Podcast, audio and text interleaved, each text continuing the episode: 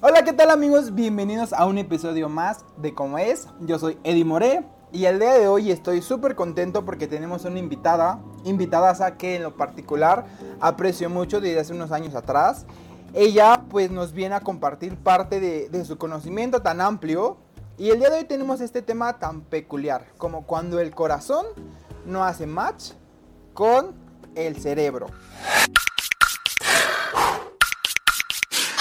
¿Cómo es? ¿Cómo, ¿Cómo es? ¿Cómo es? Y bueno amigos, gracias por estar aquí un día más, un viernes más. El día de hoy eh, me complazco en eh, pues, presentarles a mi gran amiga Arián. Arián está hoy con nosotros aquí en el foro, en el estudio, en casa, en mi cueva, en no sé qué. Pero muchas gracias por estar aquí, Ari. Bienvenida seas. Gracias por estar aquí. Muchas gracias a ti por la invitación. Qué gusto estar en tu espacio. Yo lo llamaría tu espacio, más allá que tu cueva. Y este espacio justo es donde se pueden dar las posibilidades y el abanico. Entonces estoy muy agradecida contigo, con tu equipo. Y pues bueno, vamos a darle el día de hoy y con este gran tema. Y digo gran tema porque justo es lo que no lo nombramos de esa manera. Entonces, cuando el cerebro no hace match con el corazón y el corazón no hace match con el cerebro. Es así, más o menos esta es la idea. Entonces, vamos a arrancar con preguntas y creo que esa es la primera. ¿Cuándo no hace match el cerebro? Y creo que eh, podríamos empezar primero con la parte del cerebro. A mí me encanta, es impresionante. Y para aquellos que no me conocen, que seguramente son muchos, y que puedan querer saber qué hace Arián, pues yo tengo una formación desde la comunicación, la publicidad, y me llevó al camino de la educación, y en el camino de la educación eh, pasé por la parte del arte, de las danzas, de la música, el movimiento, los juegos y demás, y ahorita estoy mucho en la parte de la arte terapia, y estar en esa posibilidad de hacer el vínculo con los demás. Pero más allá de todo eso, estoy estudiando últimamente la parte del cerebro, neurociencias, y es impresionantemente cómo te da las respuestas cuando tú andas buscando, por más que buscas y buscas, pues esperemos que encontremos hoy algo como esto. Fíjate qué, qué interesante esta parte. Bueno, mencionas tu, tu carrera que tienes, tu profesión es eh, publicista, ¿ok? Entonces, publicista es como tu, tu gran carrera, como origen. Y de esto, bueno, yo supongo que se amplían súper, eh, bueno, varias ramas. Que en lo personal yo creo que, pues me hubiera gustado estudiar también algo así. Pero fíjate que me fui por la gastronomía, ¿verdad? Pero bueno, no soy quien para andarme juzgando a mí mismo. Entonces, pues qué, qué padre que, que, ahora estés enfocándote más a este tema en cuestión a, a la educación también, porque lleva una rama, tanto educación, eh, pues bueno, sé lo que trabajas, educación inicial, educación pues con los jóvenes y ahora pues estás más adentrándote a la educación de las neurociencias y que esto pues va más relacionada con los pequeños, ¿no? Porque el cerebro va formándose de una forma pues eh, grande desde pequeños, que yo creo que van aprendiendo desde cada experiencia. movimiento, experiencia más que pasan con su entorno, ¿no? Con la gente con la que se rodean y eso yo creo que va marcando cada etapa pues del crecimiento de las personas. Entonces fíjate que para mí es muy importante como que que se hable de esto porque yo creo que estoy como un poquito loco y me gustaría como, como saber más el por qué de plano hay veces que yo digo mi cerebro no me permite hacer ese match con mi corazón. Porque yo eso sí siempre he sabido, ¿no? Que no le hagas caso a tu corazón si no estás bien en tu cerebro.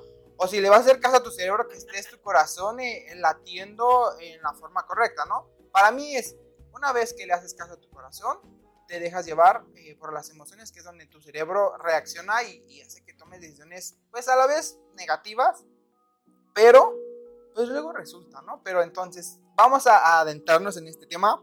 Nuevamente te doy la bienvenida y pues comencemos eh, en esta parte tan feroz de describir al cerebro.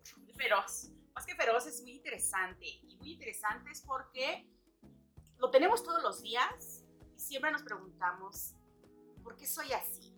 ¿Y por qué respondo de cierta manera? ¿Y por qué los demás influyen en mí de cierta manera? ¿Y por qué, y por qué, por qué, por qué, por qué? Y el cerebro diría, a ver, para, para, para, paremos, porque el gran escultor de tu cerebro eres tú.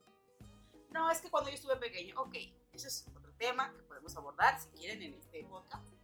Pero vamos a empezar primero comprendiendo la parte del cerebro. ¿Por qué es el cerebro? Porque, ¿qué crees? Es la máquina que te ayuda a transformar la realidad. Es decir, tú percibes la realidad dependiendo de cómo tienes esculpido tu cerebro. Y sí, empieza no desde que naces, desde antes de que nazcas. O sea, toda la cadena fisiológica que heredas de tus padres, de los abuelos y bla, bla, bla, bla, bla, hacia atrás, tiene repercusiones en ti y sobre todo los primeros años de vida.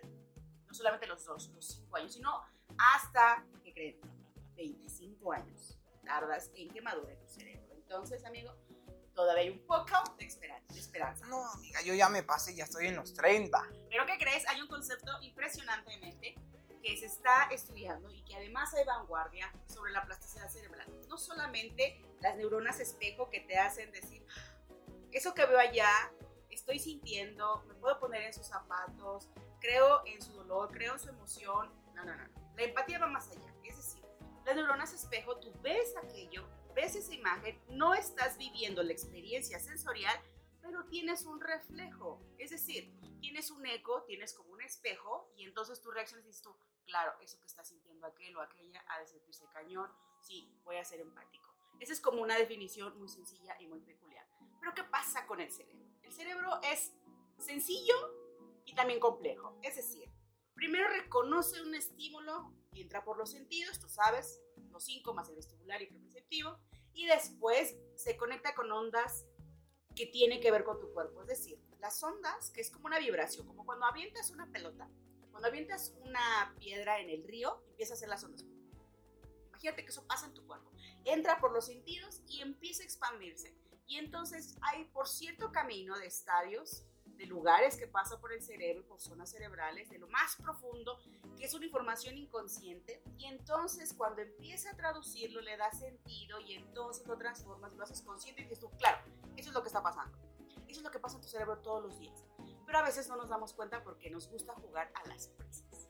Y cuando juegas a las prisas, ya nada es consciente y te vuelves en automático. Y entonces ahí va. ¿Cómo es que yo no relaciono lo que pienso con lo que tiene mi corazón. Y recordando que el corazón es un músculo y entonces es lo que dice, a ver, yo te voy a mandar la sangre, ya tiene los nutrientes, te lo voy a mandar a todo el cuerpo y tú puedes vivir lo que tú quieras y demás. Sientes cuando ves ese objeto de deseo, pum, pum, pum, se acelera. Cuando ves otro que no es el objeto de deseo, pum, estoy en calma. Cuando ves algo que te irrita, algo que te da miedo, algo que te da inseguridad, ciertas pulsaciones están en tu cuerpo. Así va reaccionando. ¿Por qué? Porque el cuerpo sabe antes lo que pasa que tu mente. ¿Te ha pasado eso? Sí, yo creo que sí juega como un papel muy importante el cerebro hoy en día. Y justo eso te quería preguntar. Porque obviamente aquí es no, no saltarnos hasta ya hablando a lo mejor en relaciones amorosas. Pero por decir, cuando tú como niño tienes algún rechazo, llamemos de cualquier grado, de parte de tus papás, ya sea madre o padre, siento que tu corazón se, se oprime y te marca de por vida. Entonces, ¿qué pasa aquí? Todo eso crea una película protectora que te hace ser de carácter, o sea, tener un carácter en especial, ¿no? A lo mejor vamos a poner un ejemplo, que no sé, a lo mejor tu papá decide abandonarte decide irse y solo te quedas con la mamá, o viceversa, ¿no? Porque hoy en día ya sabemos que pasa de todo. La mamá se puede ir, el papá. Entonces, hay cosas que si la mamá lo sabe manejar o el papá de la manera adecuada de que y te hace como, pues de cierta forma, crear eh, fortaleza en tu corazón para aceptar como cualquier, eh, pues cualquier situación, tu cerebro lo va a madurar o lo va a aceptar de una forma, pues diría yo, como buena, si es que te, te crean como esa, esa educación sana, ¿no? Ah, porque sabemos que hoy en día pues te inventan cualquier cosa con tal de que no vuelvas a saber nada del papá y así. Entonces, ¿qué pasa? Regresa el papá y quiere arreglar como todo eso. Entonces, para mí eso es como muy importante. Cuando ese choque de, emociones te afectan muy canijo al corazón, obviamente el cerebro lo, retiene todo. Y para mí ese es un, carácter de fuerza para tu comportamiento a, a, futuro con la gente. Cómo te comportas con la gente, cómo te comportas, pues, con tus relaciones, si lo quieres ver así, amorosas, con tu pareja, incluso hasta con la misma reacción familiar, ¿no?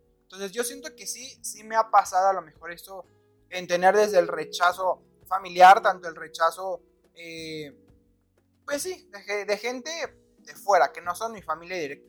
Entonces eso sí te va marcando, eh, pues de por vida, ¿no? A final del día. Y yo creo que esta parte es muy importante, que en episodios anteriores lo mencionaba, ¿no? Soy una persona que antes sufría de obesidad y bajó de peso, entonces eso te hace sentir a ti personal muy bien.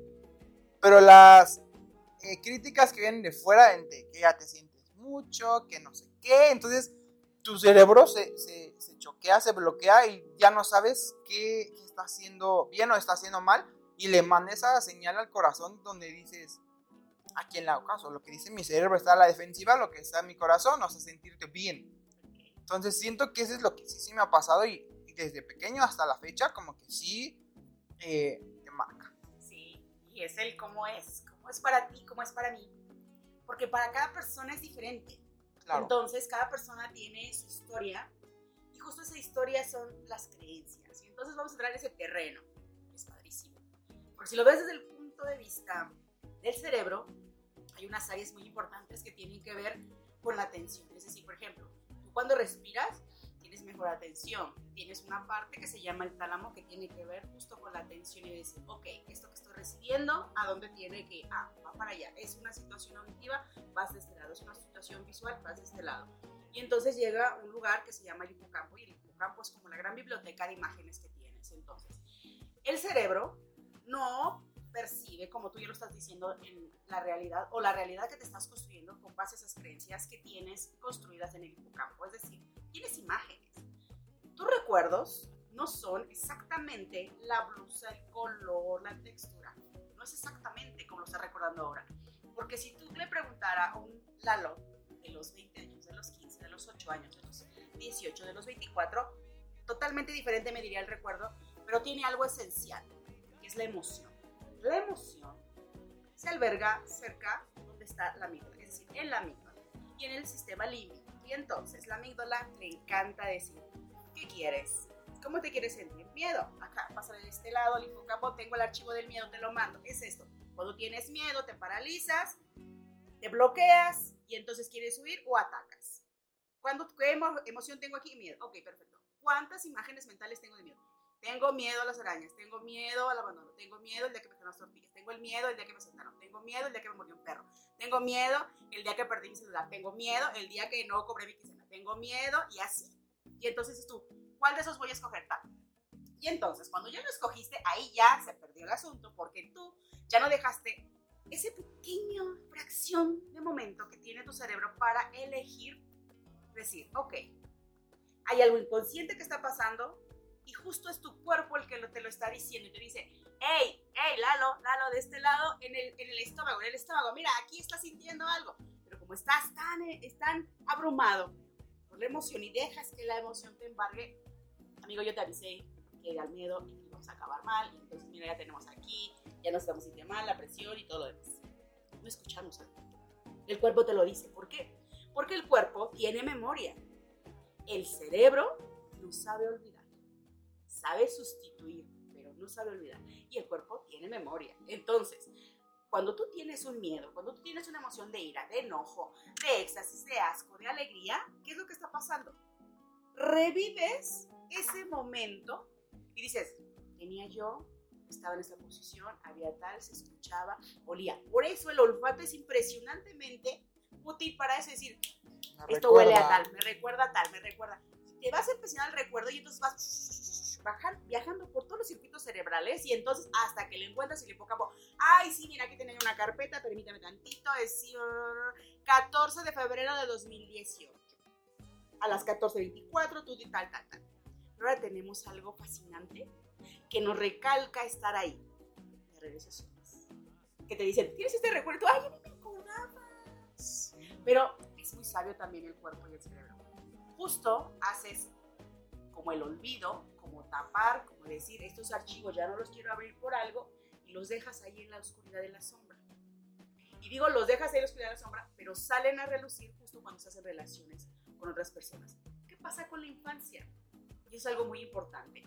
Justo los circuitos cerebrales, las redes sociales, esas carreteras que tenemos en el cerebro que nos ayudan a transitar en las emociones, con las relaciones, cómo responde tu cuerpo y además cómo eliges a los que están contigo, tiene que ver desde la infancia. ¿Por qué? Porque justo en la infancia siempre haces las mismas cosas 1500 veces hasta quedaron afianzadas en ti.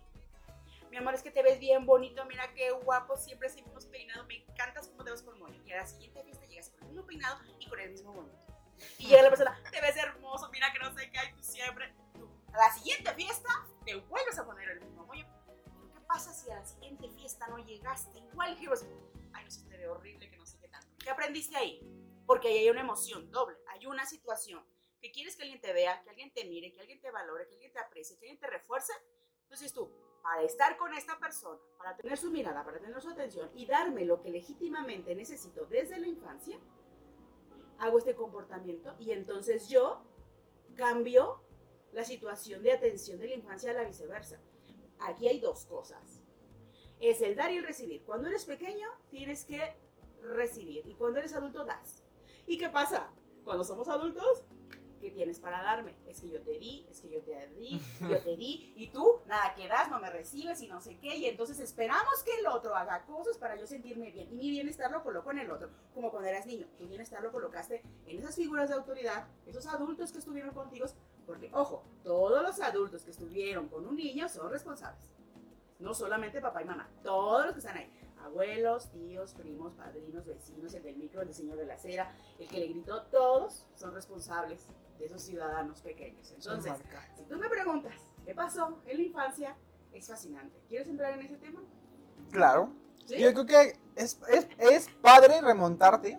Digo, a lo mejor no, no fue mi, la infancia la mía, a lo mejor no.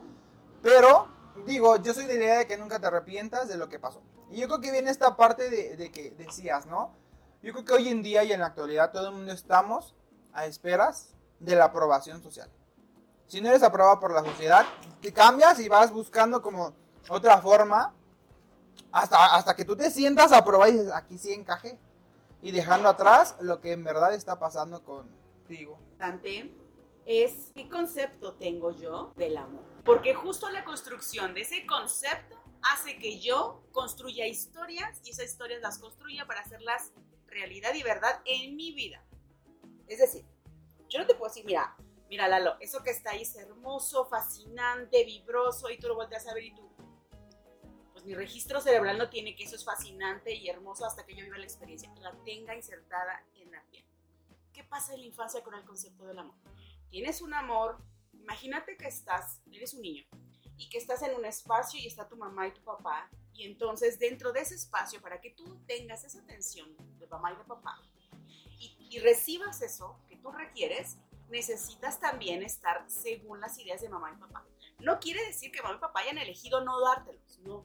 Lo que ellos tenían para dar en ese momento, para que, para que tú recibieras, es lo que ellos tenían también, porque también tienen una historia de infancia y sus padres tienen una historia de infancia. Y aquí la pregunta es, y vez me estoy yendo un poco muy lejos, cuál quieres que sea el papá o la mamá de tus nietos. Porque la educación que tú sembraste cuando eres pequeño con tus hijos, no los ves con tus hijos, los ves cuando tus nietos. Porque ahí es el reflejo de eso que tú sembraste. ¿Por qué? Porque entonces te explicas, es decir, a ver, si yo a mi hijo todo le di, no le faltó la escuela, no le faltó la casa, no le faltó la alimentación, no le faltó el transporte, eh, le di el celular, le di el iPad, le di los viajes, le compré el mejor disfraz, eh, lo llevé a todas las posadas, hice que construyera sus mejores cumpleaños, le di todo, todo. Ajá. Pero a veces se nos olvida, cuando tenemos a niños pequeños a nuestro alrededor, que justo es lo que eso necesitan en un segundo plano. ¿Qué es lo que necesitamos en un, en primer plano cuando somos pequeños? La presencia, el vínculo, un apego sano pero sobre todo esa escucha, esa mirada, ese apapacho, esa protección, y sobre todo cuando vives en ambientes hostiles. Y ahí te quedas así de, ¿cómo? O sea, el que no me hayan dado todo, e incluso justo en esta época que estamos llegando a las luces, la Navidad, todo el mundo, es que ¿por qué no vas a pasar conmigo Navidad? Yo que tanto te di. Y entonces tú quieres decir, ok, sí, pero yo quiero mi espacio, personalidad, como yo quiero ser, yo me quiero ir a pasar la Navidad al desierto y entonces allá con los señores de tal comunidad quiero pasar la Navidad allá. Y ahí viene un choque, un clic. ¿Por qué? Porque justo el cerebro dice, muchas veces vives esto para tener tal, pero para tu ser tienes que renunciar a algo importante que se llama mamá y papá. ¿Qué es renunciar? ¿Sabes lo que es renunciar? Es tomar una decisión. Cuando tú eliges, decides, ganas y pierdes algo. Es como siempre el típico eh, ejemplo. Tienes un helado, fresa o vainilla, vainilla, ok. Pero también puedo comprar fresa, pero en ese momento perdiste la fresa. Si yo de pequeño no aprendí con los límites a decir, hoy por hoy es fresa, mañana será vainilla y probablemente negociemos. O siempre estoy, o hago la pataleta, entonces, uy, entra el que se llama el concepto del niño interior a gobernar tu adultez. ¿Cómo sabes esto de que si has renunciado a, a la mamá y al papá para ser tu yo independiente, que es justo en la adolescencia, cuando es ese momento en el desapego total y el que con y a pesar de construyes tu personalidad e identidad? ¿Cómo lo sabes? ¿Cómo saber si el niño interior todavía te gobierna? cuando juzgas, cuando criticas, cuando pides el otro que te llene un vacío, de una herida. La famosa herida. ¿Por qué digo famosa herida? Porque todo el mundo hablamos de las heridas, pero no las reconocemos ni las vemos. ¿Cuál es la herida? Es la distancia que hay entre lo que yo recibí y lo que legítimamente tendrían que haberme dado. Si yo recibí poco amor, imagínate la distancia que hay. ¿Qué voy a buscar cuando eres adulto? Entonces, en esa distancia, hay muchas alfombras, hay muchos edificios que tú tienes que serpentear y a partir de ahí vas a empezar a buscar tus relaciones sociales. Es decir, ¿qué me faltó que yo lo busco? Pero además hay otra cosa, nos polarizamos. Entonces, ¿qué pasa con el cerebro? Ok, ya no lo quiero hacer, vamos a pasar a ese tema del cerebro. Dice, me voy a polarizar. A mí ya nadie me va a herir, no sé qué, y te vas del otro lado. Y entonces te apartas del mundo y te cierras pones barreras y ya no te relacionas. Y va la otra parte. Bueno, es que si yo, si yo hago esto, y entonces si yo, pero es que, es que lo que yo tengo, eh, no, mejor me quedo aquí, porque la verdad es muy cómodo vivir de víctima. Muy cómodo decir, pero es que si me quiere, me pega, pero me quiere. Y es muy cómodo decir, es que no tendría con él tantas cosas, pero es que hay momentos muy lindos. Y entonces voy a quemar una canción, Ramito de Violetas ejemplo, cosas por el estilo, ¿no? Y entonces, justo sale el arte, donde nos hace la vida más fácil y empezamos a agarrar la galleta de animalitos y a justificar nuestra existencia, aún sabiendo que ese no es el camino. ¿Por qué? Pasa con la parte del cerebro. estoy hablando mucho, estoy como muy fascinada con este tema. El cerebro no olvida, lo que hace sustituir. Pero ¿por qué lo sustituye? Es decir, por ejemplo, Imaginemos que esta es una botella, aquí enfrente hay una botella de agua, no crean que hay otra botella, es una botella de agua. Y entonces es una botella de agua, una botella de agua, y hay un circuito que dice, esa es una botella de agua. Pero entonces yo le digo a Lalo, Lalo, esa ya no es una botella de agua, esa es una gallina. Y él dice, no, es una botella de agua. Es una botella de agua. ¿Por qué? Porque sabe su circuito cerebral que esa es una botella de agua. Pero si yo hago y lo convenzo, sustituyo, esa botella y le digo, es una gallina, es una gallina, es una gallina, es una gallina. Y cada vez que lo vea, decir, agua, gallina, agua, gallina. Ah, es empezar a sembrar otro circuito más fuerte. Y entonces llega un momento que después de 1500 veces, un año, eso se vuelve más fuerte. Y entonces cuando él vea, va a decir, ya va a empezar a decir, ah, bueno, gallina. Ya van a empezar a tener la misma fuerza, el mismo grosor en tu cerebro y van a compartir. ¿Qué es lo que inclina la balanza de estos dos? Que empiezas a sustituir uno por otro. Estoy haciendo un ejemplo burdo porque eso pasa con el cerebro. Pero tú lo colocas enfrente a algo y dices tú, es esto, es esto, y se lo cree. Porque el cerebro para ver la realidad construye y tú necesitas construir para ver. Entonces, es algo que, que hace todos los días. Cuando inclina la balanza es que tengas el propósito, la intención y la voluntad. Que cada que veas digas, es una gallina. Es una gallina. Y justo sucede en las relaciones sociales, que es el gran tema de hoy. ¿Por qué? Entonces, cuando eso lo, lo sabe, tu, tu, corazón ya no va a empezar a palpitar, corazón va a empezar a bombear en calma. Porque vas a decir, eso es tal. Y sucede con cualquier situación que tú tengas en tu vida. El cerebro dice, es muy padre, muy lindo, ya lo tengo. ¿Por qué? Porque él va, de todo el abanico de opciones que tenga en su vida, el cerebro va a elegir la que tenga más fuerza, la que tenga más veces. Y entonces tú dime, ¿cuál es el amor? ¿Cuál es el palpitar que buscas todos los días? Lo que tienes más fuerte. ¿Y qué es lo que buscas más fuerte? Tu construcción de infancia. Lo que planteas en adolescencia. Sí, claro, yo creo que es donde entra que el corazón se vuelve neutro y ya sabe diferenciar cualquier situación con mayor como exactitud, ¿no? Sabes ya lo que te va a lastimar, sabes ya lo que te va a generar cosas positivas, lo que de plano no te va a dejar progresar. Que yo no soy de la que el corazón siempre te traiciona. Cuando no sabes canalizar tus emociones, ¿no? Y fíjate que todo esto que mencionas, no sé, me hace como mucho sentir a esta gran película que se llama Intensamente. Que yo digo, wow, o sea, sí, o sea, todo lo que comentas, digo, ahí está plasmado literal en esa película. Claro, ¿y sabes por qué? Porque hay gente que se dedicó justo a observar a las personas. Y es justo lo que te dicen cuando vas a alguna situación de, a ver, yo necesito resolver esto en mi vida. Y lo primero que te dicen, obsérvate. Y lo que haces es parte en el espejo. No, no es parte en el espejo. Es darte cuenta que algo está pasando en ti. Es decir, ¿cómo es que yo me comporto cuando pasa esto? ¿Qué sucede en mi cuerpo? ¿Dónde lo albergo? Y justo es la cultura de la emoción. Nuestra cultura mexicana, ustedes saben que ha traído una transformación, no sé si la 4, la 5, la 6, la transformación tal. Sorry. Es cómo es que la familia te construye a él, a ella, o ellas, toda la diversidad, a ver las emociones. ¿Por qué yo hablo tanto de las emociones y por qué le digo, amigo, eso es emocional, amigo, eso es un virus, amigo, eso es una gripe, no, amigo, ya estamos, vámonos, porque tenemos que ir a liberar el estrés. Porque entonces nuestro cuerpo es sensorial y es, y es eléctrico. Tú sabes que en una sinapsis cerebral es, es un choque eléctrico, es, una, es un flujo de energía que entonces entre más fuerza tenga, da el disparo, lo lanza a la siguiente eh, neurona, donde se hace la sinapsis, hacen match, ahí hacen match, y empieza ese flujo a conectar con otras tantas neuronas. Estoy hablando no de un, hablo de millones.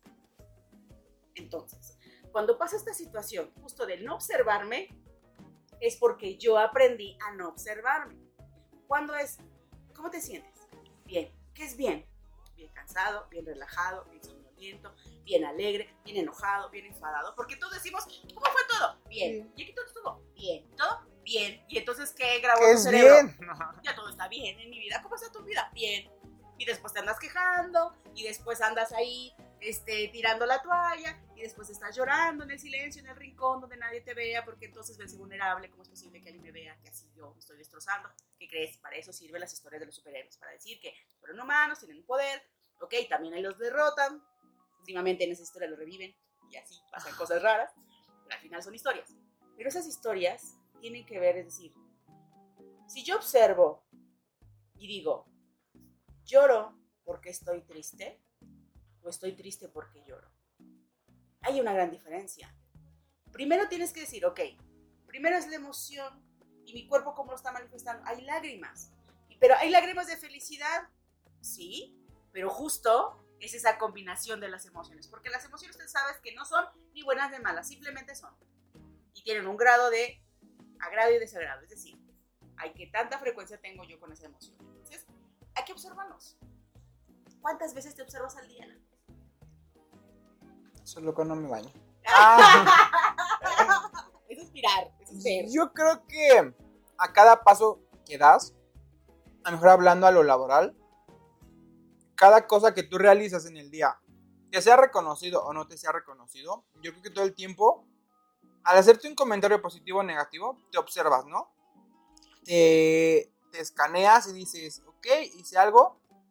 Hoy en día vuelvo a lo mismo, siempre buscas la aprobación y en ese caso siempre buscas el reconocimiento, ¿no? Y el día que no te dan ese reconocimiento, yo creo que tu cerebro empieza a dudar de que todo lo que has realizado, si está bien o está mal. Y dices, ok, ya lo hice y hay veces que tú vas bien, que dices, mira lo que logré, ¿no? Y llega la otra persona, eh, no, así no era, o quién te dijo que era así, o por qué lo haces así. Y dices, chin, o sea, mi cerebro estaba al más esplendor, eh, pues quebrándose en todo lo que está haciendo. Y tu corazón entra como igual, está al mil por hora de felicidad por lo que lograste. Y llega alguien y te lo aplasta. Y dices, oye, no era por ahí entonces. Entonces llega un conflicto muy canijo donde dices, ¿qué chingados voy a hacer de mi vida, no?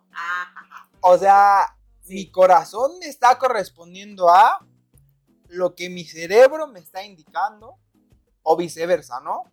El cerebro está respondiendo a lo que mi cerebro me está tratando de, de pues bueno, querer lograr hacer. Entonces sí, sí, sí van 100% conectados. Pero yo creo que sí, te digo, al día yo me puedo decir, me veo 100% 24/7. Porque voy reconociendo todo lo que hago, ¿no? Ya es muy diferente que sepa reconocer si lo hago bien o mal. Pero me voy reconociendo. Entonces yo creo que es muy importante que todos aprendamos a observar. Nos. Observarnos. Observarnos. O sea, justo el reconocimiento y justo el que alguien te valide tiene que ver con tu infancia. Perdón que vaya siempre a la infancia. Y es a los circuitos más fuertes que tienes en tu cerebro. Y es al palpitar. Y es a tu hígado. Y es a tus pulmones. Y es a tus riñones. Y es a tus vísceras y es a la glándula pituitaria. Y es, sí, claro. ¿Por qué? Porque yo no puedo separar la mente, el cuerpo y las emociones. No los puedo separar. Yo no te puedo decir, solamente piensa tal cosa, porque cada decisión tiene una emoción. No te puedo decir, deja de sentir emociones, porque tu cuerpo inmediatamente las va a somatizar. Recuerda que el cuerpo lo va a somatizar porque ya hubo un trauma, hay algo que está en ti. Y entonces cuando te preguntas, ¿por qué, ¿por qué no me dicen que, que, algo hice bien? Y en el bien está justo ese espacio, esa alfombra de estar con mamá y papá, porque me estoy comportando ahí como niño pequeño. Es decir, yo me tengo que responsabilizar de mí y decir, este fue el esfuerzo que yo hice, qué es lo que tú requieres, porque tengo que sustituir los verbos. No es lo mismo decir, necesito que requiero, que tengo y que voy a hacer. No es lo mismo necesito a que tú digas requiero. ¿Por qué? Porque cuando dices necesito, ¿qué pasa? Cuando tú eh, siembras necesidad, cosechas miseria. ¿Por qué? Porque cuando hablas de necesidades es justo cuando eres infante, cuando eres niño. Porque es una persona que no se puede dar vida por sí mismo. Un bebé no le puedes decir, ahí creces, ahí te veo a los 18. No, tienes que cuidarlo. No le puedes decir a un niño de, de dos años, vete ahí, reflexiona en la, en la esquina de tu cuarto y luego me platicas cómo te fue. No, cuidado, no. Un niño de esa edad no reflexiona. ¿Quién es que le ayuda? El modelo que tiene la autoridad. ¿Quién es la primera autoridad? Mamá y papá. Y entonces, si yo digo, ok, este es el esfuerzo que yo hice, no hay validación. Esa validación la estoy viendo con la autoridad que tengo ahí, que es un jefe, una persona, o estoy buscando la validación de sentirme vista apreciada desde la infancia. Ahí es donde empezamos a otra vez a regresar, a regresar, a regresar. Y cuando el corazón empieza a decir, ya no puedo, ya, ok. Y entonces empieza a hacer rutina. Y es cuando dices, la costumbre es más fuerte que el amor. Sí. ¿Por qué? Porque el cerebro dice, ok, ya sé, así vamos a reaccionar. Cuando te digan tal cosa, tú dices esto. Porque es la forma en que tú aprendiste a responder a la vida. ¿Cómo aprendiste a responder a la vida? Recuerda los berrinches soy fan de los berrinches y soy fan del conflicto, porque es justo ahí donde aprendes a relacionarte y aprendes los turnos. Aprendes también a validar tus emociones, porque te dice, acérquese con calma, respire, valide emociones, tome información, eh, tome posibles este, soluciones, dele plan de seguimiento. ¿Y hacemos eso con cada conflicto en nuestras vidas? No, nos lanzamos en automático. A mí ni me digas, a mí ni me escribas, ya lo bloqueamos, no sé qué tanto. después un tercero te dice, que el otro día en la fiesta platicaron de ti? ¿En serio? ¿Y qué dijeron? Y inmediatamente tu postura te dice, o estás alegre, o estás rabioso, o tienes tristeza, o tienes miedo. Porque hasta tu postura habla de cómo se reaccionando. Y justo es eso, Lalo. Cuando yo me observo todos los días, entonces digo, ¿desde dónde me estoy involucrando con las personas? Desde la área adulta, desde la área chiquita, que no van a jugar con ella los columpios. Y entonces, hay mala onda, me dijo que iba a venir, y ya no vino a jugar conmigo a los columpios yo me siento triste porque ya había traído helado de limón. El otro día le helado de limón y se quedó a jugar conmigo. Y ahora que le traje, ya me comí el helado y entonces vino, se fue con otros amigos y mira, y yo, ajaja. Y cuando soy adulto, ¿cómo se lo digo? Claro, con ellos haces todo, pero conmigo nada más cinco minutos, un mensajito, mm, ni, ni le diste la última publicación. ¿Vemos? ¿Dónde están? No fuera tal. Ajá, exacto. Y lo mismo pasa en las relaciones justo que tienen que ver con ese famoso match. Si tú quieres que tu vida cambie, ayúdale a tu cerebro a sustituir, no a olvidar, porque no olvida, a sustituir. Entonces, hay cosas que queremos sustituir en nuestra vida, como la canción de, "Hoy voy a cambiar, voy a agarrar mis maletas, pues hazlo. O sea, no solamente lo cantes, hazlo. Sí, yo creo que yo soy de esa parte, ¿eh? Yo tengo muy, muy clara esta frase que dice, te perdono, pero no olvido. Yo creo que esa es una frase que ni modo. Así. Saquemos la herida. Pero dices, hay cosas que de plano dices, ok, si estás aprendiendo a perdonar, pues si tiene sentido, olvídalo. Si no es algo relevante en tu vida, no, no tiene sentido que esté como ahí. Chico, ¿Cómo se dice? Ah, chico- chicoteándote toda tu, tu- tu vida. Porque al final de cuentas son cosas que en su momento las disfrutaste, qué chido. Y como decías hace rato, ¿no? Llega el momento en el que algo te lo recuerda, la red social o algún familiar que no supo que ya fue con esa persona. ¿Y cómo está tal? Y tú así como... Ya, Si te enteras. sí te digo que ya fue otra persona. o sea, Sí. o sea, entonces siempre está como el, el aprender a cerrar los ciclos. Eso es para mí algo muy importante, que cierres un ciclo para que puedas darle como el revuelo nuevamente a tu vida. Tu cerebro como que lo oxigene y puedas, eh, empleando palabras, muy bien. sí, o sea, puedas superarlo de manera eh, positiva y como debe, ¿no? Digo, hoy en día sabemos que las relaciones son como de, pues no me sirves, bye. El que sigue, y el que sigue, y el que sigue, ¿no? Volvemos a lo mismo. Nuestros ancestros. Nuestros pasados no era como de, pues muy bien visto, pero hoy en día es como, si me Ah. sirves, aquí estás, y si no me sirves, pues el que sigue. Esto es la parte que yo digo, cuando no aprendes a canalizar esta parte de, de las importancias de las situaciones, llega esta parte de que si te vale o no te vale. Pues ya una vez que lograste entender que todo llega a tu vida con un porqué, o pasa en tu vida con un porqué, es cuando reacciona tu corazón y hace trabajar a la par con tu cerebro, ¿no? Claro. Y el match, pues sale aquí como, Pues no match. pues no matches. Pues no Entonces, matches. O sea, hay varias cosas que mencionas y entonces yo diría, tengo, tengo comentarios al respecto. digo, igual y no concuerdas Sí, conmigo, claro, ¿verdad? Está padre porque, porque al final mi cerebro está. Es que es terminar bien. ¿Qué es acabar bien? ¿Qué es eso que decías de. Entonces mi corazón va, va a bombear o va a ver menos? Hay una situación. ¿Qué es terminar bien? Los sabios, las personas sabias, comentan, y no solamente, por ejemplo, Nazaret Castellanos, que es una gran eh, neurocientífica, y también este David Bueno, nos habla que los cerebros requieren esa sustitución, pero también requieren que tú emplees otra forma de ayudarle al cerebro. No solamente repitiendo, diciéndote, está bueno hacer agua, es una gallina. Es decir, ¿qué otra manera puedo hacer yo para eso terminar bien? Primero tienes que decidirlo.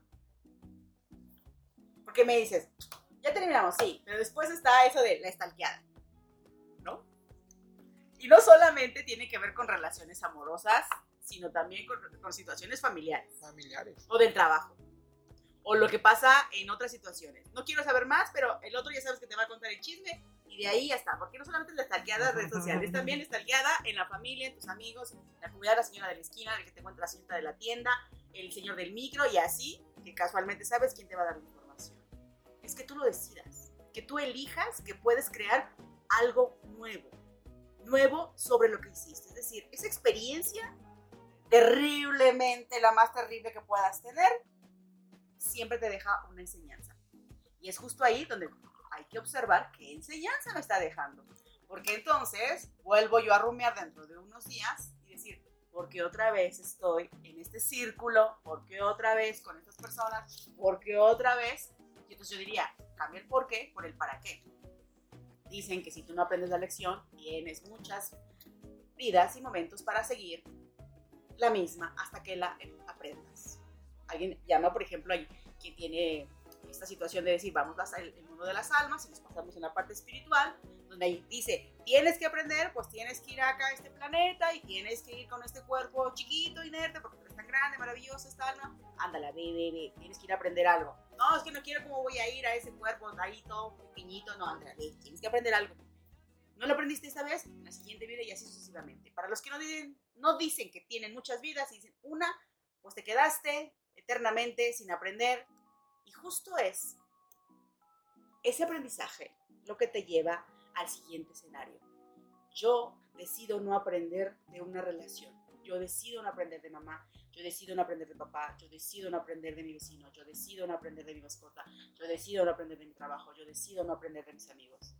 Es, ¿para qué está esto en mi vida? No te preguntes por qué. ¿Para qué está en mi vida? ¿Qué me está dejando aquí? Y entonces, cuando estamos en una situación, es que yo acepto y reconozco primero que estoy herido. Que eso me ha dado un grado de molestia. Mm. Y no vayamos por la vida con la sonrisa así de, ah, claro, lo, que tú digas. Y por dentro está, oye, a mí siempre me están pidiendo, ¿cómo es posible? no sé qué. Porque eso que estoy diciendo internamente es más fuerte de la sonrisa que estoy sacando afuera de, claro, lo que gustes, aquí estoy yo siempre todos los días. Entonces, eso tienes que cambiarlo. Más que el tener que cambiarlo es, ¿quieres cambiarlo? ¿Vas a cambiarlo? Y sigue la otra pregunta. ¿Lo quieres en tu vida? Así como está, ¿lo quieres en tu vida? ¿Quieres esa vida así? ¿Quieres esas personas en tu vida así como están? ¿Mereces eso que estás viviendo así como está? Tú ya te, te responderás y te preguntarás, si lo quiero, no lo quiero. Es que está chido, por el momento estoy joven. Madre. Y entonces llega el momento de la crisis. Los 20 y los 40. Oh, Dios. No puede ser. Ya, estamos planeando eso, eso de... Voy a llorar mucho ese día cuando cumpla 40 es cuando tienes 20, te preguntas, ¿de qué va a ser mi vida? ¿De qué voy a dedicarme? Y te preguntas el qué y con quién todo el tiempo y voy a trabajar y los estudios y la casa. Y tú ya proyectaste y pasó y dices tú, ok, ya a los 40 y ¿qué va a pasar con mi vida? ¿Qué va a pasar con mi trabajo? ¿Qué va a pasar con tal? De que me voy a morir, que no sé qué. Y entonces estás en esa crisis. Justo cuando sale esa crisis, es cuando buscas más relaciones sociales que te den alimento y que te den motivación y que te emprendas y todo. Y entonces justo sale una palabrita que le encanta al cerebro que se llama enamoramiento. Sí, Lalo, sí. Sí, Lalo, sí. ¿Por qué, Dios? ¿Por qué? Pues no como la canción de por qué se fue porque llegó, sino para qué llegó. Porque a mí. ¿Por qué a mí? Porque el enamoramiento, desde la parte química, es llenarte de oxitocina. Y la oxitocina con la serotonina. Y la serotonina con las endorfinas. Y la dopamina, no, hombre, te hace estar jubiloso, emprendedor, sonriente, buena onda, alegre. Todo proyectas, disfrutas, bueno, eres la persona. Pero además, es algo se está trabajando de manera inconsciente, que tu cuerpo lo está diciendo, que tu mente ahí está empezando a alimentar y que seguramente tú eres casi el último en darte cuenta porque no nos observamos. Dicen, amigo, no estarás enamorado, amiga, no estarás enamorado, amiga, no estarás enamorado. no, para nada. ¿De qué? No, ¿de qué? ¿De quién? ¿De cuál? No, ¿quién? Pero, ahí va un pero, el enamoramiento es una etapa justo porque te ves a ti en la otra persona. Es, te ves fabuloso, sorprendente, te ves emprendedor, te ves carismático y como dicen por ahí el concepto, bien buena onda. Y entonces tus redes sociales se llenan de poses, de fotografías, de momentos, entonces todo el mundo dice, wow. Y ese momento es cuando todos los neurotransmisores que acabo de mencionar embargan. Pero pasa como cuando se le acaba el helado de limón. Se acaba. Y entonces aquí voy a decir algo para algunos es, por favor, se casen enamorados. ¿Por qué? Va a decirle, ¿por qué? Porque esos neurotransmisores terminan, bajan. Llega un momento en que la química no se sostiene todo el tiempo y entonces aquel famoso, empiezas con el concepto de amor que construiste desde la infancia y entonces dices tú, wow, es que esta persona, y entonces los otros te dicen, amigo, date cuenta, amiga, date cuenta, amiga, date cuenta. Pero tú estás feliz por la vida. ¿Por qué no te puedes? Y digo puedes, pero de que puedes, puedes. Yo recomendaría no casarte, porque justo cuando pasa esta etapa del enamoramiento, del famoso amor ciego y de la construcción del amor, porque siempre construyes un ideal fantasioso, romántico, y entonces dices tú, claro, esta persona viene a transformar mi vida, ¿qué pasa ahí? Empiezas a ver ciertos momentos que esa persona ya tiene, oh, sí, pero mm, cuando despertamos en la mañana, mm, sí, pero mm, cuando fuimos el otro día a una fiesta en la familia, hay algo, sí, pero fuimos de viaje y, también empiezas a ver, le llaman defectos. Lo que tu ceguera no te dejaba ver. Yo le llamo, ya lo empiezas a ver como humano, ya lo ves lo que es y fíjate que hace poquito vi un, hablando en redes sociales, un TikTok que decía, el día que tú dices, ya no siento nada por ti, ya no te quiero, no significa que ahí debes de terminar tu relación. Más bien, ahí es cuando debes de empeñarte en poner todo. ¿Por qué? Ya pasaste tu etapa de enamoramiento, como dices, ya lo viviste, deshiciste y armaste y viste que te medio funcionó. Ya lograste regarla, dices todos los defectos, todas las áreas de oportunidad, lo que no te pareció, lo que sí te gustó. Y llega tu, un momento en que tu cerebro dice, estoy aquí, ya no me veo. Entonces es momento de fuga, ¿no? Pero es donde en verdad tu corazón apenas empieza a latir al mil. Estabilizarse. Porque ya conoció a esa persona lo que en realidad es. Entonces cuando tienes ese, ese pique de decir aquí ya no me siento bien, ya no te amo, ya no, ya no siento nada por ti, es cuando en verdad debes de empezar a luchar por esa relación, porque es donde realmente empiezas a, a vivirla, ¿sabes? Así, la sientes, la, a flor de piel, tatuado. ¿Qué pasa? Me encanta una frase que dices, ahí es donde empieza. Sí, justo. Cuando hay una frase que dicen mucho las abuelas, y digo las abuelas, abuelos con todo respeto a nuestros grandes ancestros, porque ellos no estaríamos hoy aquí.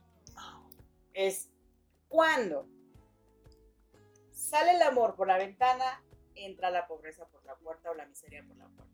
Pero no se llama solamente la cuestión económica. Todo el mundo está pensando en la cuestión económica. no. Estamos hablando que justo la etapa del enamoramiento, cada quien tendrá su perspectiva y tendrá su vida y la, cada quien vivirá su película según su, sentir, es la primavera y el verano. ¡Wow! ¿Qué pasa? Los mejores botones, los colores, todo bien fresco, dichoso, el olor, la playa, el sol, la arena, el mar, y entonces todas las canciones, todas las obras, todo el teatro, toda la ciudad, huele a eso. Y entonces se te olvida que en el año también hay otras estaciones necesarias para que vuelva a surgir la primavera y el verano. Se requiere el otoño y el invierno. Es decir, ¿estás dispuesto a tener esta persona en tu vida en los otoños e inviernos que tiene? Porque en los otoños ya no tiene hojas. Y en los inviernos ya no tiene nada. Es en esos días en que dices tú, ¿en qué momento decidí yo pasar mis tardes soleadas con esta persona? ¿En qué momento decidí despertarme y voltear y ver a esta persona tal? Por ejemplo. Es decir, y ahí viene el, otra vez, vuelve el concepto del, del amor. ¿Cómo estás construido? ¿Cómo amas? Porque cuando te dicen te amo, dime, estoy amando. ¿Por qué? Porque es un verbo en gerundio que lo estás trabajando todos los días.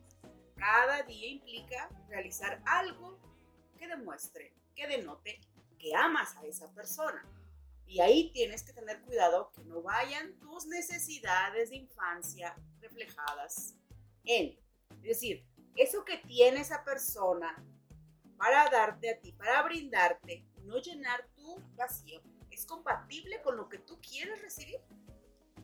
¿Es compatible? Porque si no es compatible, ahí hay que tomar una decisión. y muchas gracias. Y entonces es un placer haber jugado contigo. Qué gusto haber jugado con tu interior. Qué gusto haber jugado con el adulto. No digo juego de traición. Cuidado. Es otra palabra. Es otra cosa. Es un placer haberte conocido. Pero nuestros caminos no son compatibles en este momento. ¿Pero qué crees? Como tenemos la gran mayoría esas heridas de abandono, de humillación, de traición, de vergüenza, todas las inseguridades, decimos, ¿y si no encuentro a alguien más? ¿Y si esa persona era, era la, la, de la neta del planeta de mi vida? Y, y entonces eh, yo tendría que trabajar, tendría que cambiar para que esa persona esté en mi vida. Y entonces vuelves a depositar, cuando eres pequeño, que tu mamá y tu papá te mire, te valore, te aprecie, te dé lo que necesitas, dices tú, ok, no es ella, soy yo. Y cuando justificas el estar con una persona, amigos, hay veces que nos quedamos justo enredados en esa red. ¿Qué pasa en esas redes de enredamiento, Lalo? Fíjate que es donde vuelvo a lo mismo, cuando no aprendes a cerrar ciclos. ¿Qué pasa aquí? Que caes en patrones, ¿no?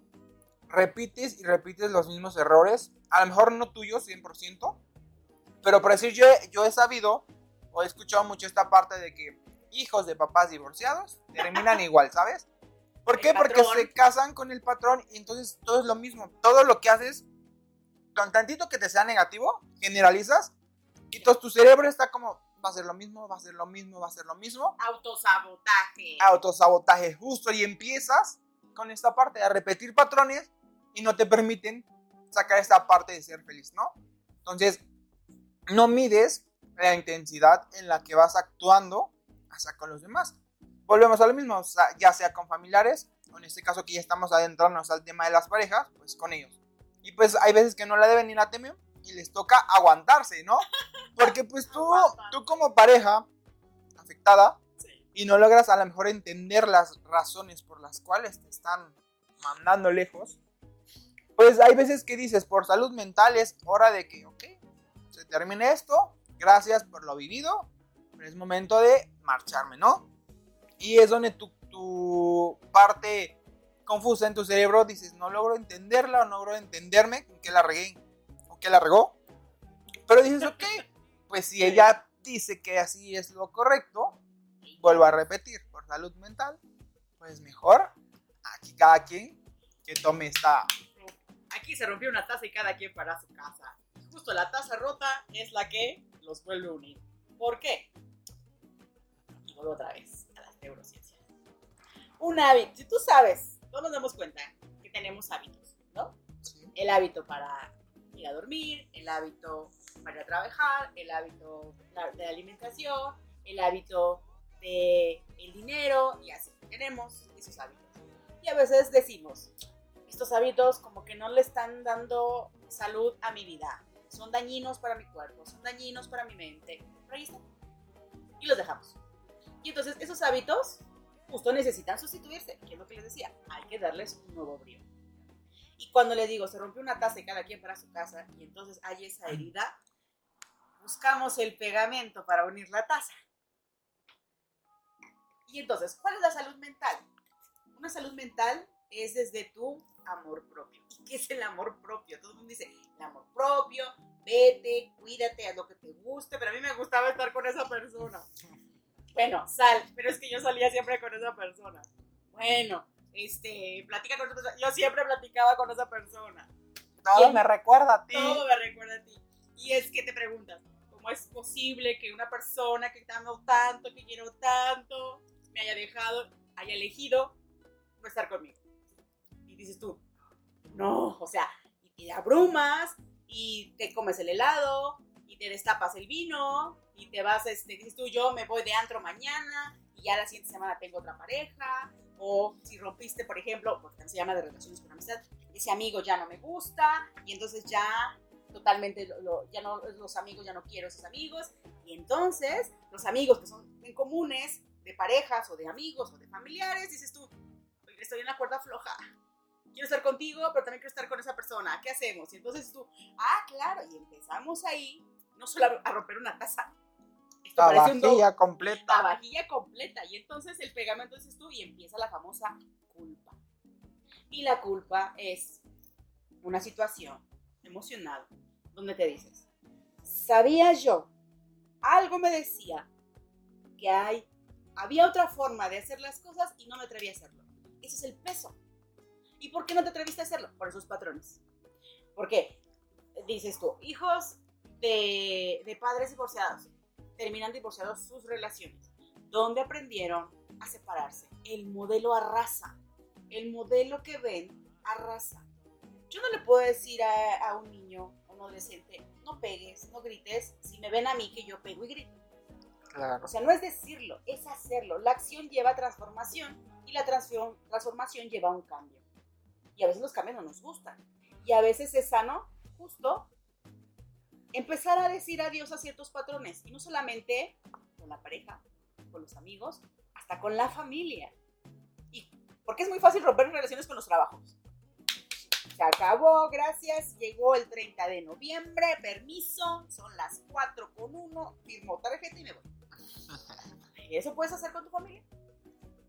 ¿Puedes hacer con los amigos de 10 años? No dices tú, otra vez la misma situación, cada que es mi cumpleaños, cada que hacemos un viaje, otra vez la misma situación con la pareja, porque ¿qué no estás viendo? Otra vez, no nos estamos observando. Yo no me doy la posibilidad de decir, a ver, yo requiero centrarme en mí. ¿Qué es lo que estoy sintiendo? Me siento tal, válido. No quiero platicar con tal, no te aísles, por favor, pero siempre busca ayuda. Y si tienes ese amigo, amiga de qué? Amigo, ya sé que le vas a hablar a las 3 de la mañana. Dijera la canción, y yo muy gustoso de responderte a las 3 de la mañana. Creo que es de un mes la canción, algo así. Hasta ahí la frase, nada más, y lo demás no. Pero bueno, eso cuando, siempre y cuando la otra parte esté consciente de que hay algo a rescatar. Porque cuando sabes que no, Hay que rescatar. ¡Ay, no! Ahí ya No, no, no. no, no. ni me marques porque mira, Mira, vemos. que valga la pena mi desvelada porque Pero es que ese rescate es hacerte una lista de razones de por qué terminaste una relación. Estoy, estoy también hablando de estas relaciones. ¿Por qué terminaste la relación? Ah, sí, ¿Ya hiciste una lista? ¿Es importante? Preguntémonos estamos allá. ¿Hicimos una lista de razones por qué terminó esa relación? ¿Y qué me llevó a tomar esa decisión? O si fue sentados así como estamos tú y yo platicando muy a gusto. O si nos tiramos hasta la cubeta, bueno, ahí no hubo un este un referee que nos- un referee, ni hubo ni un referee, o sea, fue el de córrele porque si te lanza el siguiente misil, quién sabe si te llega a tu casa y tú estás preparando el siguiente bombardeo, o sea, porque llevas, imagínate la guerra interior que tienes, que haces que todos los de afuera se revolucionen contigo. Y entonces sí es el mala onda no sé qué. Porque una cosa es sacar esa parte emocional y gritar y expresar lo que sentimos. Y nos podemos ir al cantabar y el karaoke y pásenme y Alexa ponme otra vez la del castigo de Sabino y Alexa ponme el musical Mentiras 10 veces y Alexa ponme eh, Hash y Alexa ponme así Vicente Fernández y, y acá entre nos. O sea una cosa es que ese arte nos ayude a sacar esa emoción pero otra muy distinta es que tú construyes a partir de ahí. Construir. Después de salir del fango, lo que yo digo, el puente del duelo, es sacar las pepitas de. Porque ahí es donde tú te ves a ti, desnudo. Es decir, me siento herido.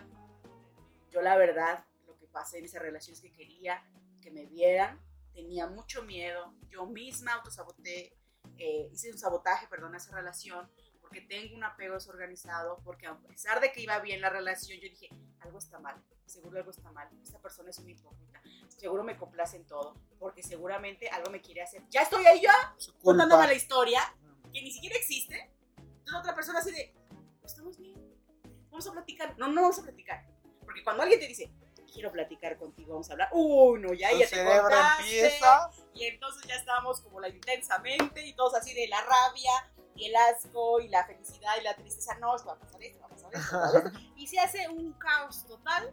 Y cuando llegas y te sientas es, es que te quería decir que no voy a poder ir contigo al viaje. eh, porque la verdad es que eh, tuve un compromiso y, y no puedo faltar, pero eh, podemos negociar. Y tú, claro, es más importante ellos que yo. Y entonces ahí ya estás tú metidísimo en la historia Drama Queen, versión 5, y entonces te estás haciendo tu serie. Sí, antepones muchas situaciones. ¿Y qué pasa con eso? O sea, se los olvida que la otra persona tiene vida. Sí, yo creo que es donde entra el choque de egos, ¿no? Donde dices yo, yo y yo. yo como protección civil primero, yo, después yo ya el último, yo, que va a temblar, permiso, permiso, tengo 60 segundos para salir del edificio. Pero en esa salida rigurosa, que sales atropeladas, te llevaste de paso a varios. Y es que lo que tampoco no vemos es, cuando me doy cuenta que mis actos repercuten en el otro, que las emociones del otro también están, que el otro también tiene historia y que el otro también tiene derecho a decir. Y entonces es cuando hay, justo que estamos hablando, esta parte del rompimiento es, es que yo quería decirle otra cosa. Y entonces es, por eso les marcamos a tal hora. Por eso mandamos tal mensaje. Por eso ponemos indirectas en nuestras historias. A ver si en algún momento esa persona, que siempre seguramente está muy pendiente de nosotros, reacciona. Ajá, lo lee y dice, ay, claro, eso es lo que tú querías decir. No, a ver, Cucu, lo que tú quieres decir, la comunicación, ¿sabes cuándo sabes que una comunicación es efectiva? En la respuesta. Si la persona te da una respuesta que a ti no te está convenciendo, no te comunicaste bien. Ojo ahí, apunten eso, muy importante. Porque entonces dices tú, ok, me dijo que sí. Yo casi siempre pregunto, ¿sí qué? ¿Y ahora qué sigue? ¿Y ahora qué sigue? y también pasa esto. Ya lograste, te esforzaste por estar en una relación. Ajá. Y ya que llegaste ahí, ¿y no? Te quedaste con la historia Disney Hollywood. ¿Y vieron felices por siempre? ¡No! Después de ahí hay un mañana, y un mañana, y un mañana, y un mañana, y un mañana. Y llegan los 300 días y es tú, mañana que voy a cocinar, ayer cociné huevo y ayer cociné otra vez huevo, entonces ya no puedo más, o sea, ya no tengo otras ideas, porque justo es alimentar todos los días la relación, como lo hace, o como lo hizo, o como tenía la intención mamá y papá, pero tal vez ellos, que tampoco les alimentaron las relaciones de manera sana, entonces no te ayudaron a alimentar esas relaciones de manera sana. Y entonces, el quien te dice que algo está pasando fuertemente el corazón. ¿Por qué? Porque justo el corazón, que tiene que ver con esta parte cardiovascular, es el que dice que te regula la presión y también el que te dice la emoción contraria, digo contraria, entre comillas, a la alegría es la tristeza. Y quienes están cerca del corazón son los pulmones. Y los pulmones son de... Cuando incluso te dicen, amigo, respira, amigo, respira, amigo, respira. ¿Eh? ¿Eh? Reacciona yo. Y los pulmones así de, por favor, respira, ya no podemos más y alguien ayude a que esta persona no entre en estado catatónico porque entonces se va a morir este asunto y nos vamos a ir a pique. Porque no respiras, porque te digas... Y eso no te ayuda. Entonces, tú no respiras, el corazón siente tristeza junto con los pulmones, pero además tiene que ver con la situación de la depresión. Y no hay calma. Y no hay calma. ¿Y qué vamos a hacer cuando no hay calma? Nos podemos ir a ¿Dormir? No. ¿Buscas la salida más efectiva? ¿Y cuál es la salida más efectiva? Complacerte a ti mismo. ¿Y complacerte a ti mismo es romper la taza? Pues, oye. Algo está pasando en, la loca. Volvemos a lo mismo. Al choque de egos. ¿El ego?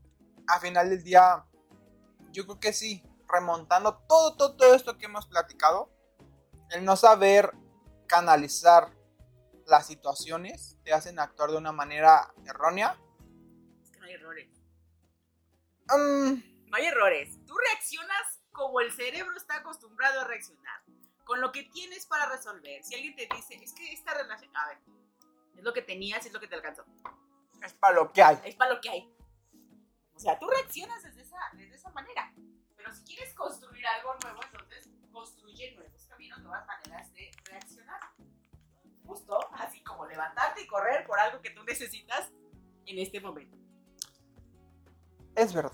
Es verdad. Pero salud por eso, amiga. Salud por eso, porque creo que... Gracias por alimentar mi ego. ¡Ah! que yo sabía que eso es la verdad, que tenía yo toda la razón. Porque ahora entiendo que realmente valgo. Claro que vales. Por lo que soy, por lo que somos, por lo que aportamos, por lo que manifestamos ante la gente.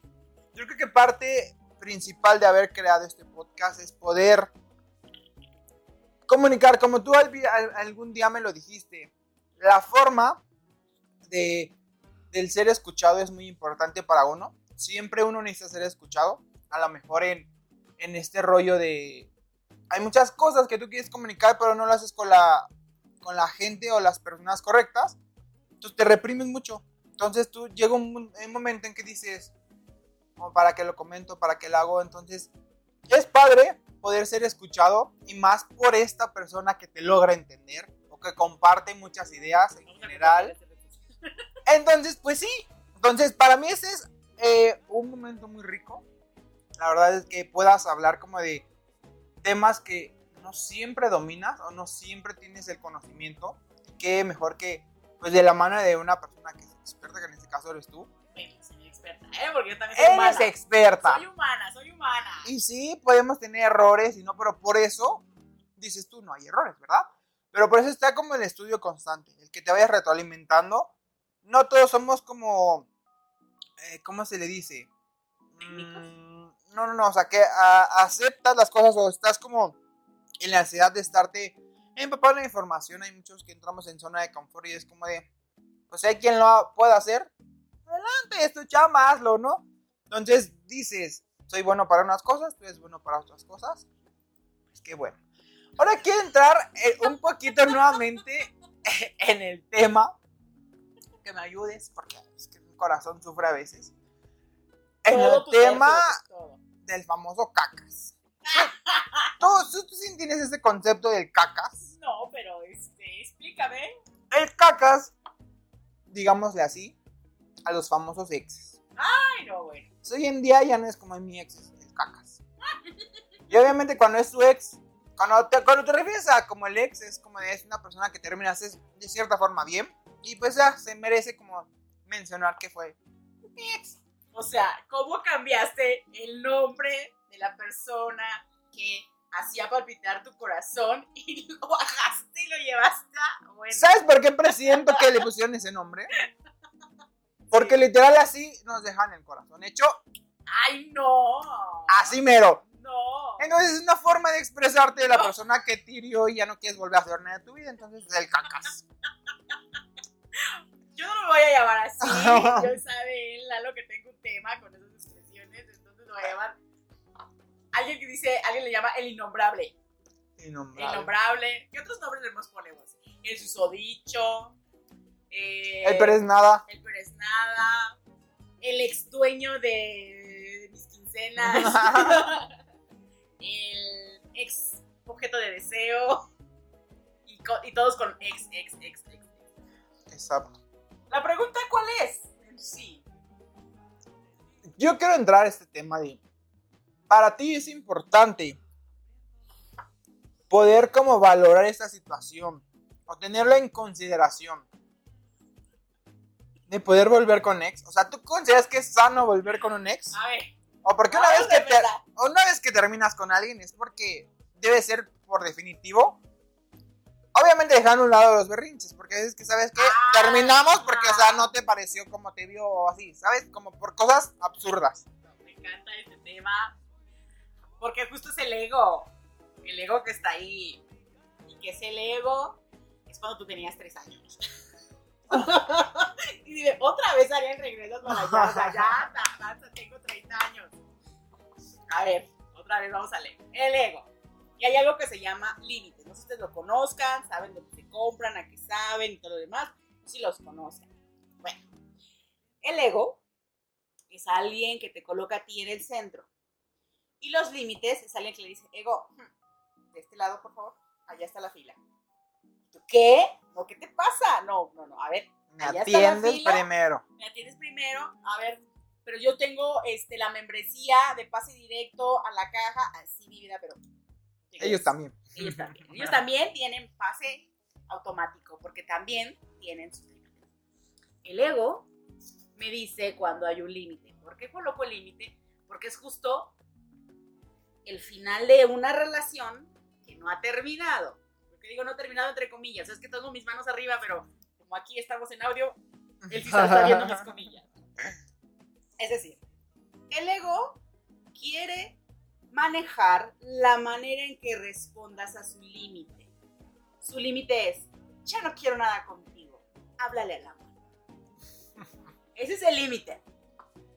Ok, lo estoy diciendo de manera muy tranquila, muy tranqui, muy... eh, muy así, light. Y el otro aflora, cuando le hablan de esa manera, ¿qué creen que sale? El ego del niño de tres. Ah, ¿solo quieres que te hable? Pues no te hablo. Ya ve quién aguanta más. Cuando la mamá te decía, tómate la leche. Órale, rápido, que no sé qué tanto. No quiero. Y volteabas a la, dere- a la derecha y a la izquierda. Y cerrabas la boca y no sé qué. Y hasta que mamá o papá o el que estuviera contigo violentamente te apretaba la nariz, abrías la boca y te metías la leche porque te la tomas y aquí no se tira la comida. Dijiste, llegará un día que yo tenga la estatura y la fuerza y te puedo decir, no me voy a tomar la leche sola. Yo con chocomil y en sucaritas. Así me la voy a comer. Y entonces tú me dices de los exes o tal palabrita, el ego está ahí. Están peleándose los niños. Es, me jalas la trenza, te jalo el muñeco, te tiro la pelota, te pateo no sé qué, te rasguño. Y así están. Y no hay quien gane. ¿Por qué no hay un quien gane? Porque hay violencia. Y la violencia que violencia genera violencia. Entonces, los límites es cuando hay un ego, el ego dice, voy a manipular la situación de manera que tú me des la respuesta que yo quiero. Quiero ver la película tal. Es que yo no quiero ver la película. Yo quiero ir a, a comer primero. Yo no voy a ver película. No quiero, no tengo ganas. Ay, pero yo quiero ver la película. Tanto tiempo. Dijimos que íbamos a venir a ver la película. No, comentamos que veníamos de Ah. salida a pasear, pero nunca dije que iba a ver la película. Ay, claro, yo el otro día fui contigo y tú, y así empezamos. Se están peleando los. Entonces, ¿cuándo pasa con los exes? La pregunta es, ¿ya terminó la relación? Porque si terminó la relación es to finish. Ya. Se fueron los sueños, se fueron los proyectos, se fueron las pasiones, se fue el sexo, se fueron los hijos que incluso había soñado, idealizado, se fueron las vivencias, se fueron los momentos y probablemente se vayan algunas amistades con esa relación. Si ya se fue todo eso, si ya aceptaste, una cosa es aceptar y otra cosa es resignación. Sí. Aceptación es decir, esto me molesta, así son las cosas, y yo no puedo, no está en mis manos. tal. Pero resignación es, bueno, pues ya ni modo, así son las cosas, a mí toca siempre perder y te pones de víctima. Es distinto. Es distinto. Si tú aceptas que eso ya terminó y decides tú co- colocar tu límite, ¿qué es terminar una relación? Porque si él termina, o ella termina, o ella termina una relación, es, para mí es, te mando un mensaje, se acabó. Y otro, ¿cómo? A mí no me lo va a decir el mensaje. En este momento voy a su casa, le toco la puerta y me sale y me lo dice en mi cara, porque a mí no me van a ver la cara como que en un mensaje todo frío. Ah, es que la forma en que él sabe de colocar límites es así. Y han respondido a la gente. ¿Quién respondió? ¿Quién salió ahí? Diego, saliste el niño herido. Y dice, no, a mí no, a mí, a la cara me lo dices. Y hay quien dice, a tocar, no hablé, le contesté, no le contestó todo mundo. Y no contestas, te haces el desaparecer, que nunca exististe en este planeta. Y él le dice, es de cobardes no de dar la cara. Exacto. Alguien necesita expresar algo justo como este podcast. Es, tengo derecho a expresarlo. Que lo que yo diga, tú no estás de acuerdo, estamos de acuerdo en que no estamos de acuerdo. Pero esto es mi sentir. ¿Entendiste que yo me siento así? Y también el otro tiene derecho a expresarlo. Pero cuando se expresa, ya aparece una lista de requerimientos. Ah, pero ¿te acuerdas que el otro día? Ah, pero ¿te acuerdas que no sé qué? ¿Te acuerdas cómo? O sea, quiere decir que esperaste a que el costal se llenara de molestias. Y entonces cuando ya se llenó, ya se reventó, ¡pum! Rompimos. Ya no lo aguanto. Ya no lo aguanto. Ya, y dices tú, muy padre, es que te aguante tu madre, es que te aguante tu madre. A ver quién te aguanta. Pero el que no se aguanta, ¿quién crees? ¿Quién crees el que no se aguanta? Porque justo cuando colocas un límite, es colocar uno. Y yo lo he comentado muchas veces. Nos cuesta colocar límites porque nos cuesta que nos coloquen límites, que nos digan un no. Es decir, te tengo que decir a ti no. Y yo me digo sí. Y si yo me digo no, a ti te digo sí. Y entonces, aquí estoy colocando primero. Este es mi límite. Es, ¿qué es lo que no, ya no te gustó de esa relación? ¿El que no contestaras mensajes? ¿El que no tuvieras tiempo? ¿El que no me tomaras este, en cuenta? ¿El que tu trabajo era más importante que yo? Pero justo ahí te estaba la respuesta. ¿Qué te está diciendo ese momento, esa relación? No me está dando la atención. No te das la atención a ti mismo. las parejas, las relaciones, los amigos, el trabajo, la familia, te vienen a decir algo que tienes que trabajar en ti.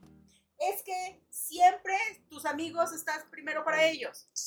O sea, ya te está diciendo la respuesta, no la estás viendo, no te estás observando y el cerebro está, estoy listo, estoy atento para que lo tú quieras hacer el circuito neuronal. ¿Qué información que tú estás recibiendo ahorita de que los amigos son más importantes que tú, vamos a registrar en el hipocampo? Y se queda la pausa así. Porque cuando dice que es más importante los amigos que tú, es tú le estás dando más importancia a los amigos que esa relación. Tú prefieres responder mensajes de otros que de esta relación. Tú no, le, no te pones atención en ti, prefieres poner atención. ¿Y en qué? Es que pierdes el tiempo. ¿Y tú en qué pierdes el tiempo? Si yo le digo al otro, pero estás perdiendo el tiempo. ¿Tú en qué pierdes el tiempo? Y ese ese, justo es cuando... Choque de... Porque entonces quieres que el otro te dé la razón y que diga, por mi culpa terminamos, no por ti. Quieres que el otro cargue la culpa. ¿Por qué? Porque hay una palabra impresionantemente. Se llama responsabilizarte. Acepta tu responsabilidad. Una relación, esta me encanta porque hay una autora buenísima que es Nilda, que dice, una relación que ya venía, entre comillas, mal, no quiere decir que por eso terminaron. Alguien de la relación decidió, chao, bye. Y entonces cuando la otra persona dijo, oye, ¿qué no estábamos en una relación? Y entonces cuando van y se preguntan y cuando exploran, y cuando entonces digo exploran, es decir, posibilidades de abanico, y hay una traición, hay una infidelidad, que son palabras fuertes. Fuertes, no son fuertes porque están en la cotidianidad de tu infancia. Dice, a ver, a ver, pero es que él me engañó, ella me engañó, ella me engañó la otra persona te dice, ella tomó la decisión, él tomó la decisión, ella tomó la decisión de engañarme a mí primero. ¿Cómo? Yo nunca estuve con otra persona. Pero estuviste más contigo que conmigo. Es una decisión unilateral. La traición, la infidelidad es una decisión unilateral. Unilateral porque tú decides ir a buscar una posibilidad en otro espacio, en otro momento. Que te están negando acá. Que no te están negando, es que ya ese amor, ese amando, ese dar y recibir, que no es un contrato, ya no se está trabajando en la relación. Dejaste de ver a tu pareja, te dejaste de ver a ti. Dejaste de divertirte con tu pareja, dejaste de divertirte contigo. Dejaste de escuchar a tu pareja, dejaste de escucharte a ti. Eso es responsable. Yo me responsabilizo de, wow, yo siempre antepuse mi trabajo ante la relación. Después de las 8 podemos platicar, antes no. Claro. Disculpa, te voy a decir, sorry, esto es, esto es como un hotel. O sea, ¿Está a tu disposición? ¿o, o sea, ¿es una relación hotel o cómo? ¿Qué vamos a hacer? Porque eso es lo que sucede. Entonces, siempre estamos viendo en el otro el defecto que tenemos nosotros. Entonces, claro, es, es la ley del espejo también. Lo que me molesta del otro, lo tengo yo. Y si ya sabes que lo tienes tú, pues entonces trabájalo. Claro. No sé si ayuda o me fui por otro rama. No, no, no. Fíjate que ahora que, que lo mencionas, yo creo que el no aceptar o no tener un acuerdo mutuo hace que todo esto se arraigue y, y, resuene, ¿no? Por decir, el que tú solo veas lo negativo de las circunstancias es sí, todo el tiempo te la pasas trabajando, no me pones atención, pero ok, tú no sabes lo que está pasando, a lo mejor trabajando horas extras, trabajando tiempo de más, para poderte dar una mejor calidad de vida. O para poderte dar. Yo creo que para todo. ¿Quién lo sabe eso? ¿Nada más tú? Exacto. Entonces ahí entra la parte de la comunicación. Acá quiero saber qué pasa tú. No te preocupes, estamos bien. Y volvemos a la pregunta. ¿Qué es estar bien? Si tú no me lo platicas, tú no me lo dices, tú no me lo externas, yo como me entero que estás con unas ojeras de este tamaño, que estás con un dolor de espalda de este tamaño porque la toma de decisiones, que tienes un dolor de cabeza de este tamaño, porque tienes, obviamente, no dejas de pensar, no paras de pensar. Yo creo que también eso de ponerte en los zapatos de la otra persona es muy importante, ¿no? No todos lo logramos a lo mejor entender o, o hacer bien, porque siempre es, actuamos a la necesidad de uno. Porque por mucho que yo quisiera ponerme tus zapatos, ¿qué haces? Me puedo poner en las puntitas de tus zapatos, pero planteate en toda la eh, silueta de las, la, ¿La plantilla? la plantilla es muy diferente porque no es lo mismo de que vivas lo que te cuenta que hace a que vivas lo que realmente le está haciendo o lo que está logrando a base de todo el esfuerzo, ¿no? Yo creo que es cosa de, de choque de egos, como decimos, que tú puedas entender a la otra persona. Entonces, ¿Y quieres entenderlo? yo creo que es válido. Es válido a aprender a entenderla porque si tú estás exigiendo a lo mejor una respuesta o una acción favorable hacia ti, es de aprender a entenderlo, ¿no? Y aquí es, es la pregunta que del millón que quiero hacer, ¿no? No sé si lo quieras contestar, no sé si, si no, si sí. Te han roto el corazón, o sea, tú eres muy experta en este tema de hablarlo porque muy bien dicen por ahí, ¿no? Es muy bueno para dar consejos, ayudarte Ah, pues y en uno tu vida está hecho un caos, ¿no? Es que, Entonces- es que estoy acá fuera del ruedo. Soy en el ruedo, tan, tarará, ¿Qué toro me tocó? ¿Qué toro escogí? ¿Qué toro escogí? Me han roto el corazón. Más que roto el corazón, eh, siempre podemos colocar. Es que me han roto el corazón. Eh, yo puedo decir que me han roto esquemas. Y eso está padre. Hoy te puedo decir, Ariana está padre. Porque también Ariana estuvo como la tristeza de la. Intensamente, estoy lista para avanzar y alguien tenía que jalarme del pie porque pues, no había manera de mover a Ariana. Sí, claro. O sea, yo también he estado en esos momentos eh, de catacumba, pues, por decirlo de una manera que es muy arcaica, los niños que tienen menores de 20, decir esa, esa palabra que es ¿Eso este, de la época de decir, yo les llamo estar en el hoyo, estar en el fango, estar en la sombra, estar en el otro lado de la luna, del lado más oscuro. Y romperte el corazón es justo entender para qué está esa relación en ti.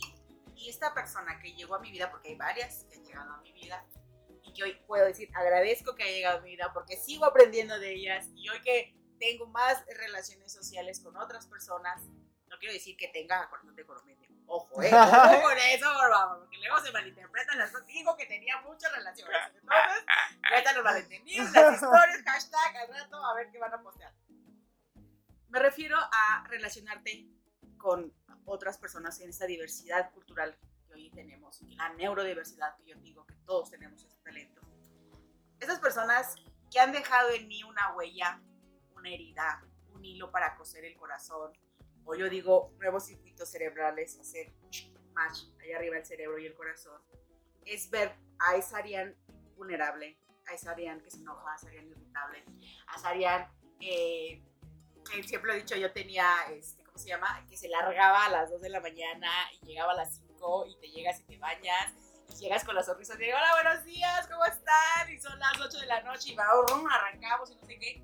Pero llegó un momento en que yo mi cuerpo me decía, hey, hey, Para. ¡Ey! ¡Para! Porque ya no aguanto, ya no. Y un momento en que yo, cuando pasa ese momento del, del rompimiento, y que es cuando dices tú, ¿cómo es posible que a mí me haya pasado esto? Y entonces yo así lagrimeando, ya sabes, no comía helado, eso no. Yo elegí no comer. Soy fan de las rocaletas, soy fan de las tuxis, soy fan de los chicles, soy fan de las palomitas. Lalo me está consintiendo con palomitas. Mi gran anfitrión eres, Lalo. Te amamos Gracias. al mí. Y digo vamos al mí, ¿eh? Lo digo lo más sinceramente, porque luego me voy diciendo que todo es el ego. Eh, y entonces cuando pasa ese momento y te ves destrozada, porque yo me vi destrozada, y porque también llega un momento que dices tú, ¿qué rayos está pasando con mi vida? ¿Qué estoy haciendo con mi vida? Ya no puedo más, voy a elegir la salida más rápida. Y ustedes saben, la salida más rápida cerrar las cortinas, desaparecer del... ¿Por qué lo pasa? Y porque sé que también pasa a muchas personas, y porque en mi vida de docente... eh, tuve esa experiencia en el que una, un adolescente decidió decir, cerremos las cortinas, es la única salida que puedo tener para solucionar. Y no es juzgarla, es decir, imagínate la emoción, imagínate lo que pasó en su cuerpo, imagínate lo que pasó en su cerebro, que dijo, esa es la mejor solución que puedo tener en este momento. Hasta aquí. Y entonces, justo las redes de apoyo, los vínculos, esos que dicen, ¡ay! ¡Ey! Te estás yendo, te estás yendo y tú no, déjenme aquí, no puedo más ya. Yo tírenme y tóquenme otra vez la misma. Así, ¿no? Ya sabes. Cuando pasa eso, y que hoy lo, hoy lo puedo escenificar, lo puedo dramatizar, me puedo reír de eso, digo, wow, ya no manches. sí, los dramas queens son los tuyos. Yo soy Emma. Entonces, es de una película que se llama One Day. Porque justo la acabo de ver y dice, ay, acordaba de la Ariane que vio esa película hace muchos años, la Ariane que la está viendo este año. Y cuando te rompen el, el corazón, te preguntas eso. Si yo di todo, ¿por qué esa persona no me eligió a mí? Así, ¿por qué? Y entonces la persona que estaba conmigo frente me dijo, ¿estás compitiendo con esa persona? Porque había un tercero, ya sabes, siempre hay un tercero Claro. comúnmente. Dice, porque si estás compitiendo, de una vez ten claro que los tres van a perder. De una vez ten claro que dos van a perder. Y segunda, dice, pero es que yo todo. Y te lo pidió. Te dijo, quiero esto de ti. Ajá. ¡Ay, así tú! ah, Pero es que me hizo tanto daño, ¿cómo es posible? Permitiste que te hiciera daño. ¡Ah! Y así, ¿no? Pero estamos hablando de hace muchos años, Ariane de hoy no es esa Ariane de hace años. Porque Ariane de años así se acaban los Kleenex en esa consulta, así ¡ah! se acaban los Kleenex y todo. Y entonces yo, yo, yo manejaba así, así como ida. O sea, mi, mi- fíjate, el cerebro es, es buenísimo porque el cerebro tiene tantos circuitos automatizados que podría yo conducir sin que me estrellara. Pero llegó un momento que falló. Y que sí, literal me estrellé. No. Me estrellé atrás. No te he contado esa. Público, te voy a contar la historia. Cuando me llega la gran ma- mala noticia, yo había comprado mi. ¿Cómo se llama? Mi atole, mi tole de fresa. Y dije, ahorita que llegue a mi casa, tranquilamente, voy a, voy a ir a comprar un tamal al mercadito y tal. Pero estaba yo justo en ese momento donde la emoción dejé que el cortisol me embargara, el estrés y entonces la tristeza. ¿Qué pasó? Mi sistema inmune bajó y entonces, obviamente, los intestinos, ya saben, hicieron que yo bajara defensas y que yo no estuviera al 100. Y, y justo cuando iba bajando una pendiente de periférico, escuché que venía una moto atrás y dije, esa moto se va a cambiar de carga. Es lo que recuerdo en este momento. Yo Y creí. entonces Yo pensaba. yo pensaba y dije, y estoy diciendo flashazos que está haciendo ahorita mi hipocampo. Se mete el camión de cierta marca de papas que no solamente puedes comer solo una. Y en eso se escuchan así del... Y yo creo que mi cerebro dijo, Mi atole. Sí. Dijo, no, agárralo, es lo que puedes salvar. No, en ese momento se le cuatrapearon y fue la idea que yo había construido de necesito solucionar esto, ya no puedo más con este dolor. Y no era dolor, chicos, era sufrimiento lo que había elegido. No era dolor, era sufrimiento. Y en lugar yo creo que de frenar, aceleré. O sea, que pensaste que el de la moto era tu ex. No. Y lo quisiste desarrollar. No. en ese momento. No, ¿por qué recuerdo tanto eh, la moto, el sonido de la moto? Primero porque era una, una moto de estas, tipo de que van acostados casi ahí encima de la moto y de esos que hacen curva y así de pista, ¿no? Que no son las de tararara, No, no, no. Y entonces, en ese momento, creo que mi cerebro fue, este es el momento en que ¡pum! digas bye, pero yo creo que la parte de mi cerebro dijo, no, tienes que sobrevivir porque recuerda cuando te enseñaron a manejar que tienes que frenar, o sea, hubo ese shock. Y entonces llegó un momento en que yo vi lentamente el cofre del coche hacerse así, acordeón, tut, tut, tut, hasta que llegó enfrente de mí. Y así el... Y en eso, cuando, cuando dije, chicos, por decirlo de esa manera.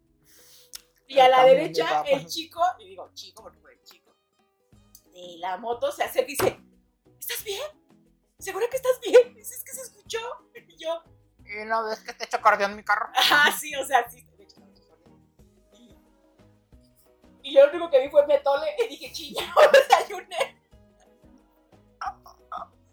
Ya no que- llegué por el Sí, tamal. imagínate qué tan grave estaba el asunto que no lleva ni teléfono. Entonces, ya, ya sí, y después ya los, alguien que llegó ahí, no me acuerdo quién. La no recuerdo, pero dijo, este, oríllate, que no sé qué. Yo dije, a ver, y entonces mi cerebro empezó así, a ver, niña, este es modo sobrevivencia. sea, no tenía miedo, pero lo que estaba diciendo en ese momento era seguro, hablar y negociar. Entonces dije, sí tengo seguro. ¿Cómo voy a hablar? Ahorita consigo a ver cómo consigo. Y negociar, eso lo va a arreglar el seguro. Ok. Y yo, y en ese momento me di cuenta que tenía cuerpo y dije, Con tu adrenalina al 100. Ajá, o sea, imagínate, ¿no? Si tú me preguntas cómo estaba mi corazón, y lo escuché. Lo único que tenía yo es, ar- mira, ahorita está la sensación acá arriba de mi cabeza, así como un aplastamiento. Y ya se orilló, no sé qué, y el chavo de la, de la camioneta se baja y dice, ¿qué onda? Y yo, y yo le digo, ¿qué onda? ¿Por qué te frenaste? Y el otro, o sea, se me queda viendo, pues tú fuiste la que te estrellaste, ¿no? Ahí estaba el alto. No, a, ella se le, a este ese chico, porque eran dos chicos, se le cerró una camioneta, o sea, em- entró a periférico, entonces el otro frenó, pero yo por andar, y giras tú, en la luna, No tenías tu que no, espacio. esto- no estaba yo consciente de mí, pues me fui. Y ya, ya sabes, hablas, consigues el teléfono, todo se arregló, no sé qué. Y entonces se fue eh, mi auto, entonces me quedé así, y mucho tiempo me quedé así, y yo así de, Otra pérdida. Ajá, o sea, déjate otra te dije, vas a matar, vas a morir. y yo así dije, o sea, porque sé que hay eh, choques que son de, de colisión y todo sale muy padre, pero hay algunos que ahí se quedan. Entonces, Vives para contar. claro, y además, le digo, yo dije, mi hermano cuando llegó dijo, un, un bolillo para el susto, le digo, "Oh, me dieron unos rufles. Perdón, tome. Entonces, cuando llegas en ese momento, Lalo, te das cuenta que hay algo en ti que se llama voluntad de vivir, que dices tú, güey, tienes que estar aquí. O sea, sí sí, no es que el otro no le importes al otro, porque el otro dices, vives que tu bienestar estaba en el otro, mi bienestar lo depositas en el otro, lo que yo les decía. Y entonces dices, hay alguien, hay familia, no sé qué, tal y tal y tal y tal, y todo ¿cómo es posible? No sé qué. Se arregló el coche, no sé qué, pasó. Y entonces te das cuenta hasta dónde llegan tus decisiones cuando no aprendes a aceptar los límites. Cuando tú no te Sí. colocas los límites. Cuando tú no te colocas en un lugar digno. Cuando tú no te dices, yo Ariane es primero y entonces yo me veo. Yo veo qué estoy haciendo. Porque en el nombre del amor, todo mundo justifica al niño herido y haces 40 mil barrabasadas. Entonces, no sé si las 40 mil barrabasadas cada quien las tiene. No, por ejemplo, ¿tú qué has hecho en nombre del amor? ¿Positivo o negativo? No, no, no, no, no, quiero que me conteste tu niño interior. Quiero que me conteste Eduardo el Grande. Pues yo creo que, mira, fíjate, hablando en general, como todos lo hacemos, creemos siempre estar dando el 100, ¿no? Y el día que no eres correspondido nuevamente, volvemos a la parte de hace rato, tu cerebro empieza a cuestionarte, ¿realmente estás haciendo lo correcto o no estás haciendo lo correcto? Y empiezas a buscar mil y un formas de remediar la situación.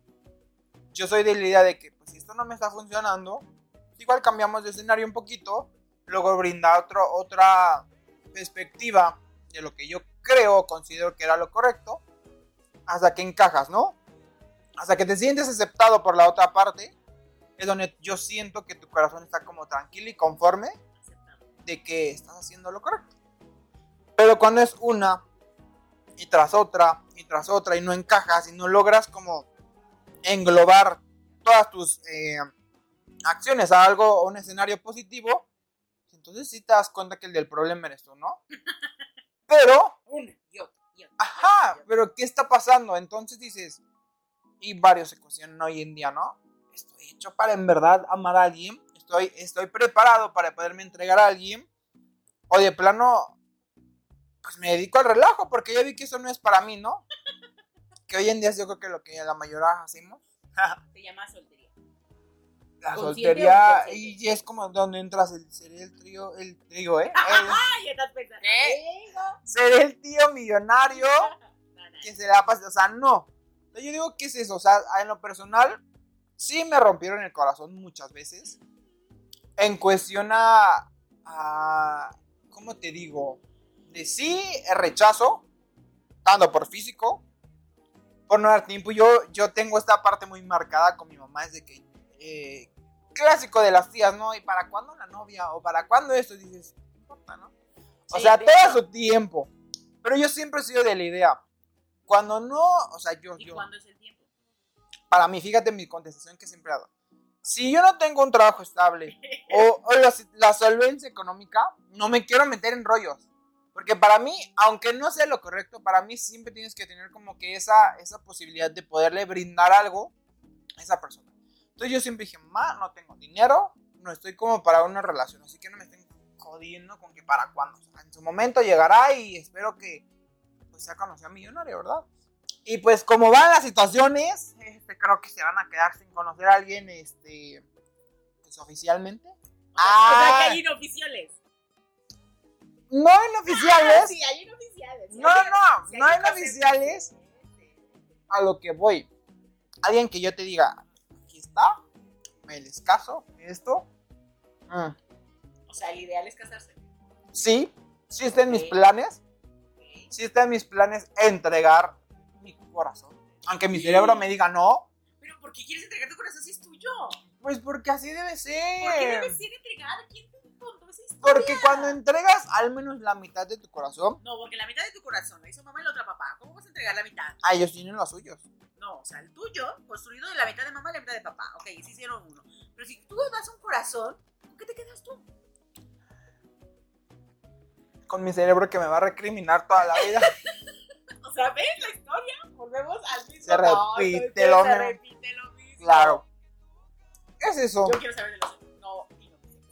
De los cacas. Yo así les diga del cacas.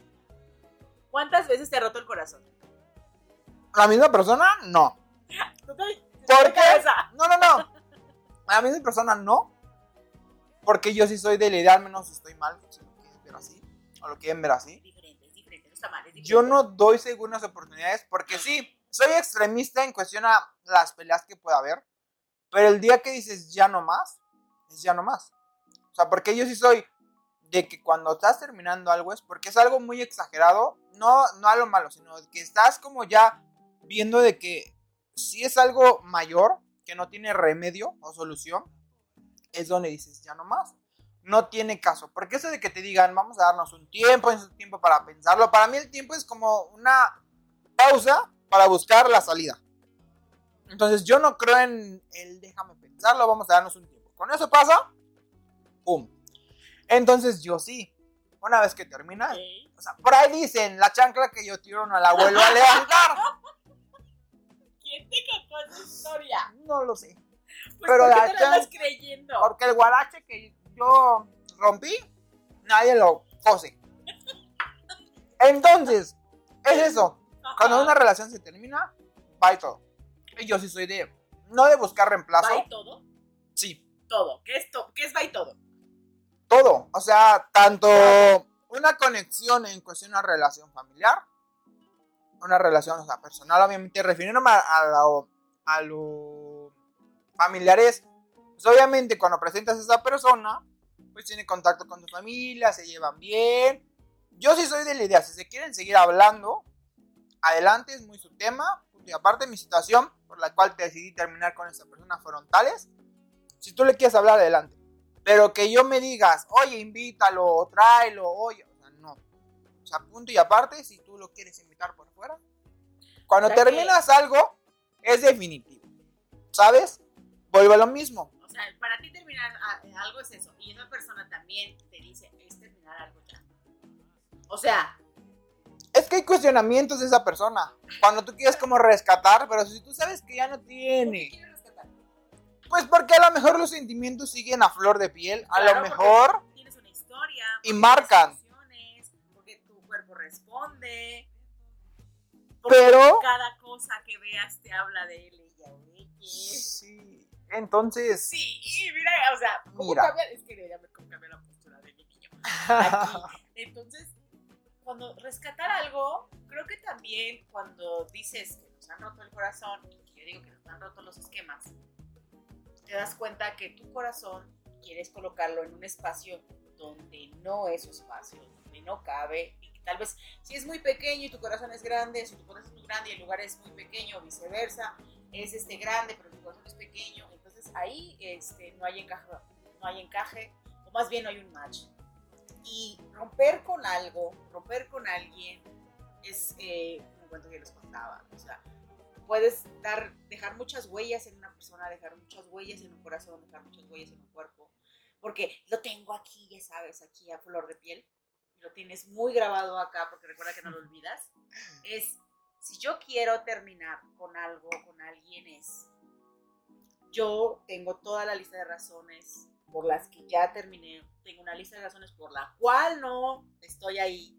Decidí no hacerlo. Y también es, a partir de aquí, qué aprendí y qué me voy a construir. Porque si yo sigo en cada relación, digo, no hay segunda oportunidad y es muy válido y es muy eh, sano para ti decir, corto de tajo. Pero yo Lo sé, que me hace daño. pero yo sé que esa persona, como tiene contacto con otras personas, la voy a tener Cercanas cerca. a mí. La tengo cerca. Entonces, como, pues pasaste a mi lado con tal indiferencia. Tus ojos ni siquiera voltearon hacia mí. O sea, te puedes decir eso. Pero al final, tu mirada, tu cuerpo puede hacerlo. Incluso viene como otra pregunta, donde dicen, ¿podemos tener una amistad con el ex? Después de. Después de ello, la respondería, si quieres pasamos navidades juntos y, ponemos cartitas de reyes y el día del 14 de febrero le mando un globo, decirle gracias. O sea, Yo no estoy a favor de. O sea, Yo, yo, yo, Eduardo, Eddie, no estoy a favor de terminar bien con los ex.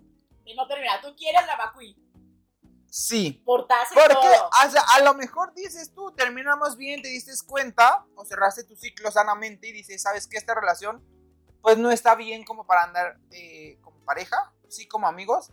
Quizás te la puedo valer un poquito porque los dos están como de acuerdo. Pero cuando terminas de una manera errónea, que dices, hay afectados en general, no es como lo correcto porque como dices, cualquier situación te va a recordar a y qué va a pasar que vas a repetir patrones. Entonces vas a empezar a echar a perder tus futuras relaciones. Si terminaste con esa persona es por algo. Entonces aquí lo que debes hacer es no repetir la misma historia con la que sigue no ¿Ya he repetido las mismas historias? sí. Lo Entonces- siento pero sí. entonces, no él sí yo sé que el del problema soy yo.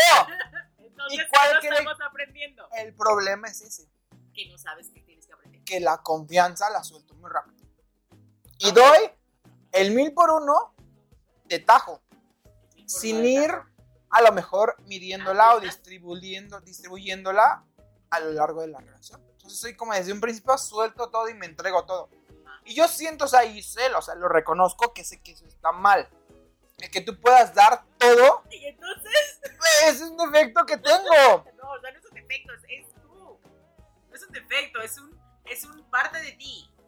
O sea, a ver, si estoy entendiendo, porque ya estamos en una sesión, ya pasamos a otra parte. o sea, estoy entendiendo que Eduardo da todo de sí y él espera que den todo de sí. Claro, no de la misma manera porque cada quien somos diferentes. Ajá. Y eso lo platicas con la persona con la que estás. Sí, creo ¿Y que es, que es sí? que es lo primero, es por eso te digo que la confianza la suelto, porque es lo primero que hago. Soy una persona que sí le gusta hacer esto, esto y esto y esto. Hay veces que me enfoco más en otras cosas, no descuido a otras, a lo mejor en cuestión de la pareja, pero siempre me gusta como tener mi espacio. A mí, por decir yo lo que siempre pongo en claro en las relaciones es, no vas a estar o no voy a estar como todo el día escribiendo todos los 24/7 quiero como darte tu espacio y también quiero que me des mi espacio. De alguna manera respete tu espacio. ¿Por qué? Porque si a lo mejor nos vemos una vez a la semana, quiero que ese día que nos veamos nos contemos, nos actualicemos, disfrutemos como el momento y tengamos una plática amena y, y padre, ¿no? Re- re- ¿Cómo se dice? Remontando, recordando todo lo que pasaste la semana. Pero ¿qué pasa cuando del diario te hablan, del diario te escriben, del diario ese, del otro? Entonces. El día que te ves, ya no sabes qué contarte porque ya todo te actualizaste la semana. Entonces, como es un día X. Ah, entonces tú necesitas una persona que platique contigo. No una pareja. No, no, no. O sea, lo que yo voy, que te den tu espacio de vivir tu, tu, tu entorno en general, no solo sea tú y yo, porque O sea, tienes vida social a Quieres final del día. extrañar a la persona. Y Ajá. la persona te extraña. ¿Y sabes lo que es extrañar? Salud. pues extrañar es crear un poquito necesidad de esa persona, ¿no? Necesidad. Y cuando siembras necesidad, ¿qué recibes? Nada, güey. Miseria. Miseria. Entonces tú dime tú. Si la confianza que tú das es decir, yo doy la confianza al 100, pero yo quiero que esa persona me extrañe, ¿por qué te quiero extrañar si quiero que estés en mi vida? Pero si te quieres esa necesidad, ¿eh? Necesitas extrañarlo un poquito para que el día que se vea sea como con gusto y digas, te o sea, tú solo te quieres trabajar en la relación un día. No, no, un día. Pero es a lo que voy. O sea, Cuando la de per- persona te habla y todo el día estás como, oye, me pasó esto, fum, fum, fum", te actualizan. No digo que esté mal, yo estoy hablando de mí, lo que yo, yo pretendo para la relación. Como que, si no está, o sea, y a mí me encanta, ¿no? Que, que te manden el mensajito de buenos días, que bueno que amaneciste bien, o descansa. Como esos puntos de que... Empezaron. Pero eso de que todo el día se la pasen hablando, entonces llega un punto que ya nada más marcas y, y, y más cuando la persona es de esas que necesitan escucharte, se la pasan todo lo que dicen, to- ajá. Entonces dices, ok, ya te escuché, gracias. O sea, ¿y ahora en qué momento yo voy? ¿Sabes? Entonces, a lo, es a lo que voy. Entonces, quiero que los dos tengamos ese espacio para que el día sábado que nos veamos, Ya el día ¿tú domingo que no. jugar a- al juego de ti te toca hablar, ti te toca hablar, ti te toca hablar, ti toca hablar. Silencia, te voy yo. Ah, ok. Entonces, Para mí es lo sano. ok, y la otra persona le gusta hablar, hablar, hablar y hablar. Y en ella está el hablar, hablar, hablar. hablar No estoy hablar. hablando que todos, todas las cacas pasadas no puedo con eso. sea lo mismo. Pero, o sea, es- tú preguntaste que si eso lo platicaban. Sí, sí, Entonces, es lo primero que yo hago, ¿eh? O sea, es. dice, pum, pues que sí, o sea, les parece. ¿Y qué crees? Que a mí también me, me parece bien, porque así cuando nos ¿y veamos. cuándo? Y cuando se rompe eso es que, bueno, obviamente no soy como de. ¿Qué quedamos? Pues terminas Pues escuchándolos, está ¿no? que le pongas cuidado Porque es- es un límite. Claro. Es justo el límite que tú decías que no podías colocarlo. Porque dices tú, ¿hasta dónde voy a dar mi confianza? ¿Al 100 o mejor voy a empezar al 50? Porque una relación, lo que dicen los expertos en relaciones, y digo terapeutas y la gente que trabaja en esta parte del amor la construcción de las familias, de toda la diversidad que pueda existir, te dicen, o sea, si yo doy el 100, mi costal se vacía. Y entonces, justo estamos ahorita en el dar, yo doy todo, y entonces la otra persona, bueno, pues tiene su costal, nunca saca de su costal, tiene doble carga, Sí. Y entonces tú te sientes vacío, te sientes incomprendido, te sientes no escuchado, sientes que no fuiste claro, y entonces volvemos a la palabra comunicación. Y cuando dice, quiero ¿qué crees? Yo también quiero hablar contigo. Y justamente Arián fue una de las cosas que dijo, ok, basta. Es, no quiero hablar contigo todos los días. No puedo hablar contigo todos los días. eh, porque la verdad hay veces que no sé qué decirte todos los días. Entonces prefiero esto. Podemos, no podemos, no se puede, gracias. Hasta aquí podemos. Dos días duramos, está bien. Porque entonces, al final del día, a lo que estoy tratando de entender, porque no puedo ponerme tus zapatos, puedo ser empática porque hemos eh, tenido relaciones, pero al final del día cada quien sabe su historia y cada quien tiene su historia. Y tal vez esa persona necesita que alguien le escuche, porque tiene una necesidad de ser escuchado Claro. y tú quieres una y tienes la necesidad del silencio. O sea, todo el tiempo estoy hablando, todo el tiempo estoy contactando con personas que quieren un momento de paz, de silencio. Ah, Lalo necesita tiempos de silencio donde nadie le escriba, donde nadie le esté preguntando, donde nadie le, Lalo puedes, Lalo puedes, Lalo puedes. No, no, no. Lalo requiere colocar un límite de hoy no puedo. Y está bien no poder. ¿Sabes? Yo creo que eso me, me ha pasado. ¿Por qué? Porque soy una persona que todo el tiempo está como para todos. Y el día que yo estoy agotado y ya no puedo conmigo, siento que no está nadie para mí, ¿sabes? Y no voy a generalizar. O sea, porque no es con todos. Siempre hay alguien que llega a ser tu ángel de la guarda y te salva. Pero yo creo que esas de esas experiencias donde te cansas y dices, a ver, Está llegando. Ajá. ¿quién está para mí cuando yo los necesito? Aquí el dilema es, ¿sabes canalizarte o buscar o confiar con la persona correcta? Porque puede haber mil, eh, mil y una alertas o mil y un señales de con qué persona sí poderte confiar. Pero a lo mejor por desconfianza, por miedo, por timidez, no te acercas a esa persona por el pensar ¿cuál va a ser su reacción al pedirles ayuda? Porque volvemos a lo mismo. Choque de egos y uno mismo la riega, ¿no? Ok, ahorita que necesitas a esa persona, porque tú sabes con qué persona sí puedes confiar. Te quieres acercar a esa persona a pedirle ayuda y tu mismo subconsciente empieza. Güey, ¿cómo le voy a pedir ayuda si yo nunca he estado para esa persona? ¿Cómo va a reaccionar, sabes? Entonces, Se es... llama Oh, Es verdad. Es verdad. Te puedo esa decir cosa me varias- resuena. Ah, me no te resuena porque, bueno, hay- bueno, podemos utilizar el método rápido que se llama taladro el, el cerebro. Comúnmente dices tú, es que yo estoy siempre para todos. ¿Estás para ti?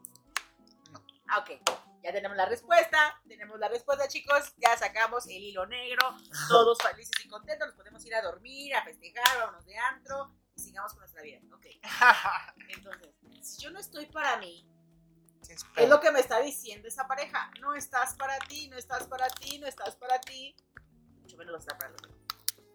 Y por eso, entre comillas, digo, harta que la otra persona esté ahí, ahí, ahí. ¿Por qué?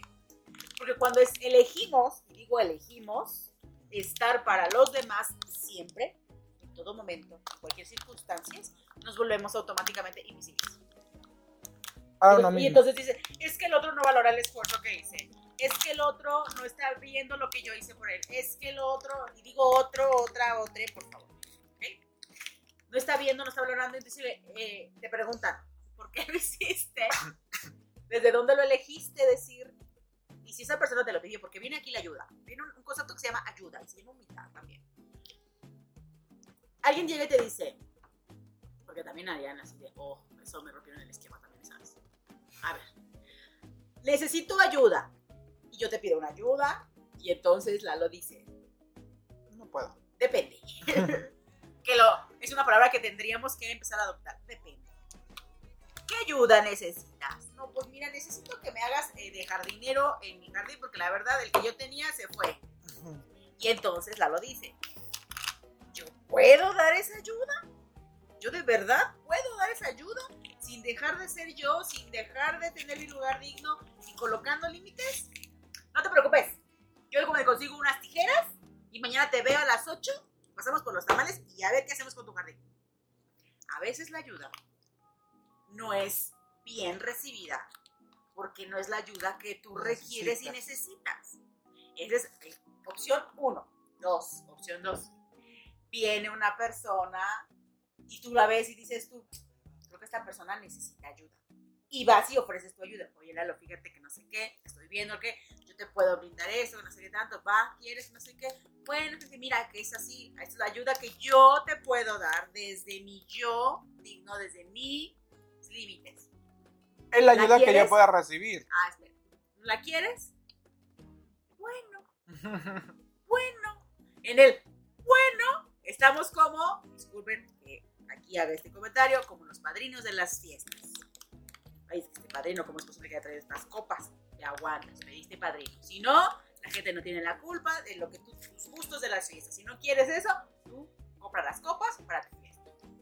Entonces tú dices, bueno, estás aceptando, Aceptando como te están dando lo la que ayuda. hay. Pero si en ese momento Lalo dice, bueno, es, déjame checar si esta ayuda, si de verdad me va a ayudar. Porque a veces la ayuda que brindamos no es la mejor ayuda para esa persona. Y hay veces que te sobrepasas de esa persona, de su lugar de humano, y ahí estás haciendo cosas por esa persona que ni siquiera te pidió y entonces ayuda no es bien recibida. Y es en el momento que yo que tanto le digo, yo que tanto estoy ahí. ¿En qué tipo de ayuda estamos? Porque a partir de ahí es, ¿sabes qué? En este momento no te puedo. O sea, hoy puedo, mañana no puedo. Con esa situación te lo puedo decir. Sí, porque es comprometer también a algo que tú no sabes. O sea, estás recibiendo la ayuda ¿Y sabes de dónde viene esa te va a comprometer. Das Sí. ayuda, te vas a ver, alguien te va a ver, alguien te va a querer, te va a aceptar. Así. Porque si tú no das, no eres querido, no eres amado, no eres aceptado, no eres mirado, escuchado, valorado, ta, ta, ta, ta, ta, ta, ta. Entonces, ya, si Lalo me pregunta cuál es el aprendizaje, si es la confianza, más que la confianza es la ayuda. Y el momento, la está Chile. esa es el, la situación de ver en cada relación qué me están brindando. Y también algo importante, las relaciones con los ex, que no voy a decir esa palabra, Los cacas. con los ex, también requiere un tiempo, ¿eh? Porque es una herida. Es una herida, porque es la taza que se rompió. ¿Qué tú quieres? Se rompió, hay una herida. ¿Por qué? Porque es algo que se terminó. Y porque comúnmente no terminan felices y contentos. Que lo ideal, digo lo ideal, fantasioso, es que terminamos felices y contentos. Digo, gracias, eso es lo ideal.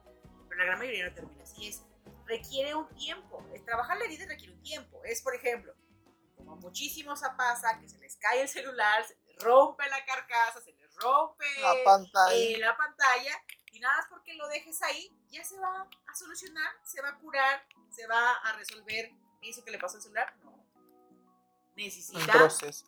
Un proceso, necesita sanar. Y a partir de ahí, esas heridas necesitan sanarse. Y de ahí aprendes. Digo, Si no quieres. al celular, ¿no? Si eliges. Le pongo una carcasa, le pongo... y así aprendí. Ah, porque entonces no observas en qué momentos tú provocas el celular. Porque así que yo sepa, no andan por la vida en celulares. Ay, me voy a caer, pum, es momento de romperme, pum. Yo sí. Yo sí, Se sabe. se sabe. Entonces, ahí la situación con los exes. Qué difícil. Qué difícil es ser yo. Exacto, esa es una gran frase. Y yo te diría, amigo, qué difícil es ser tú. Porque él me diría, amiga, qué, qué difícil es ser tú. Cuando tú ves a la persona, cuando ves las circunstancias, entonces es tú. Claro, cada quien verá la película, cada quien tiene una construcción, cada quien tiene sus razones. Y habrá molestias. Si tienes una molestia, ¿de quién es la molestia? Tuya. ¿Quién tiene que resolverla? Tú. Porque si yo espero que el otro haga siempre, para que haga un cambio en mi vida, ojo, tienes que hacerlo tú, no el otro. Claro. Porque el otro va a cambiar cuando decida cambiar y no siempre sus cambios van a empatar con los tuyos y pues, no van a ser match. Y tu corazón, más que romperlo, es coserlo. ¿Y qué hilos le vas a coser a ese corazón? Agujas de sobreprotección, agujas de aprendizaje, agujas de me quiero dar un tiempo, agujas de voy a aprender a decir no, agujas de hoy yo puedo, agujas de silencio. ¿Qué agujas vas a usar para coser tu corazón? Porque de que hay corazones atrapados, encerrados, que se van y rotos, Reprimido. reprimidos, pues claro, la depresión existe. Cerrando este tema, ¿qué consejo tú le pudieras dar a los corazones rotos en este momento? Rotos en este momento. Corazones rotos. Primero que se den permiso de sentirse, que validen eso que se sienten, que le den nombre a lo que sienten y que se coloquen en el lugar que aflora su cuerpo y observen cómo se manifiesta su cuerpo. Es decir, déjate sentir.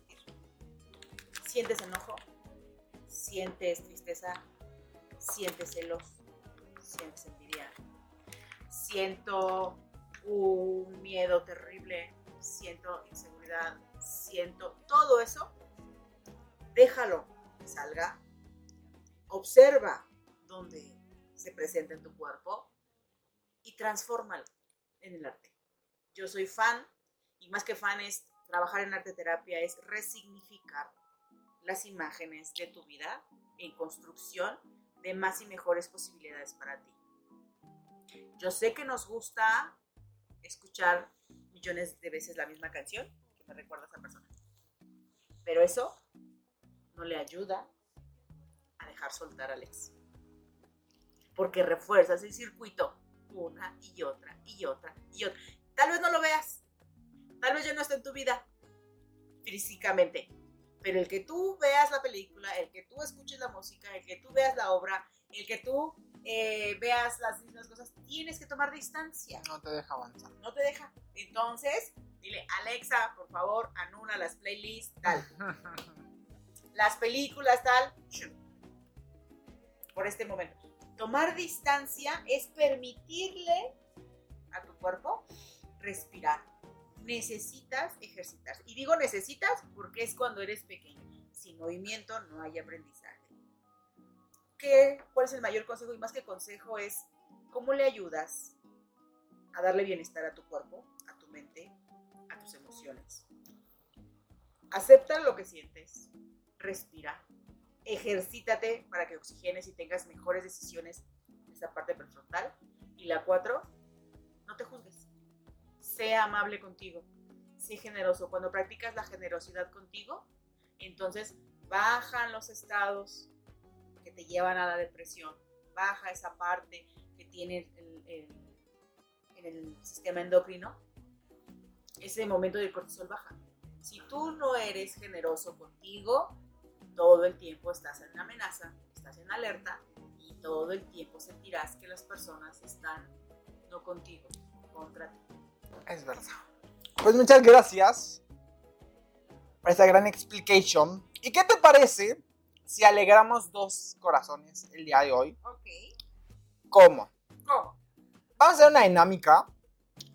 Eh, ¿Qué te parece si les regalamos un pase doble Ok. para que vayan a... Este podcast que siempre está luciéndose porque es como es, como es para ti, esas relaciones, como es para ti el romperse el corazón, como es para ti ese match o no match el cerebro con el corazón.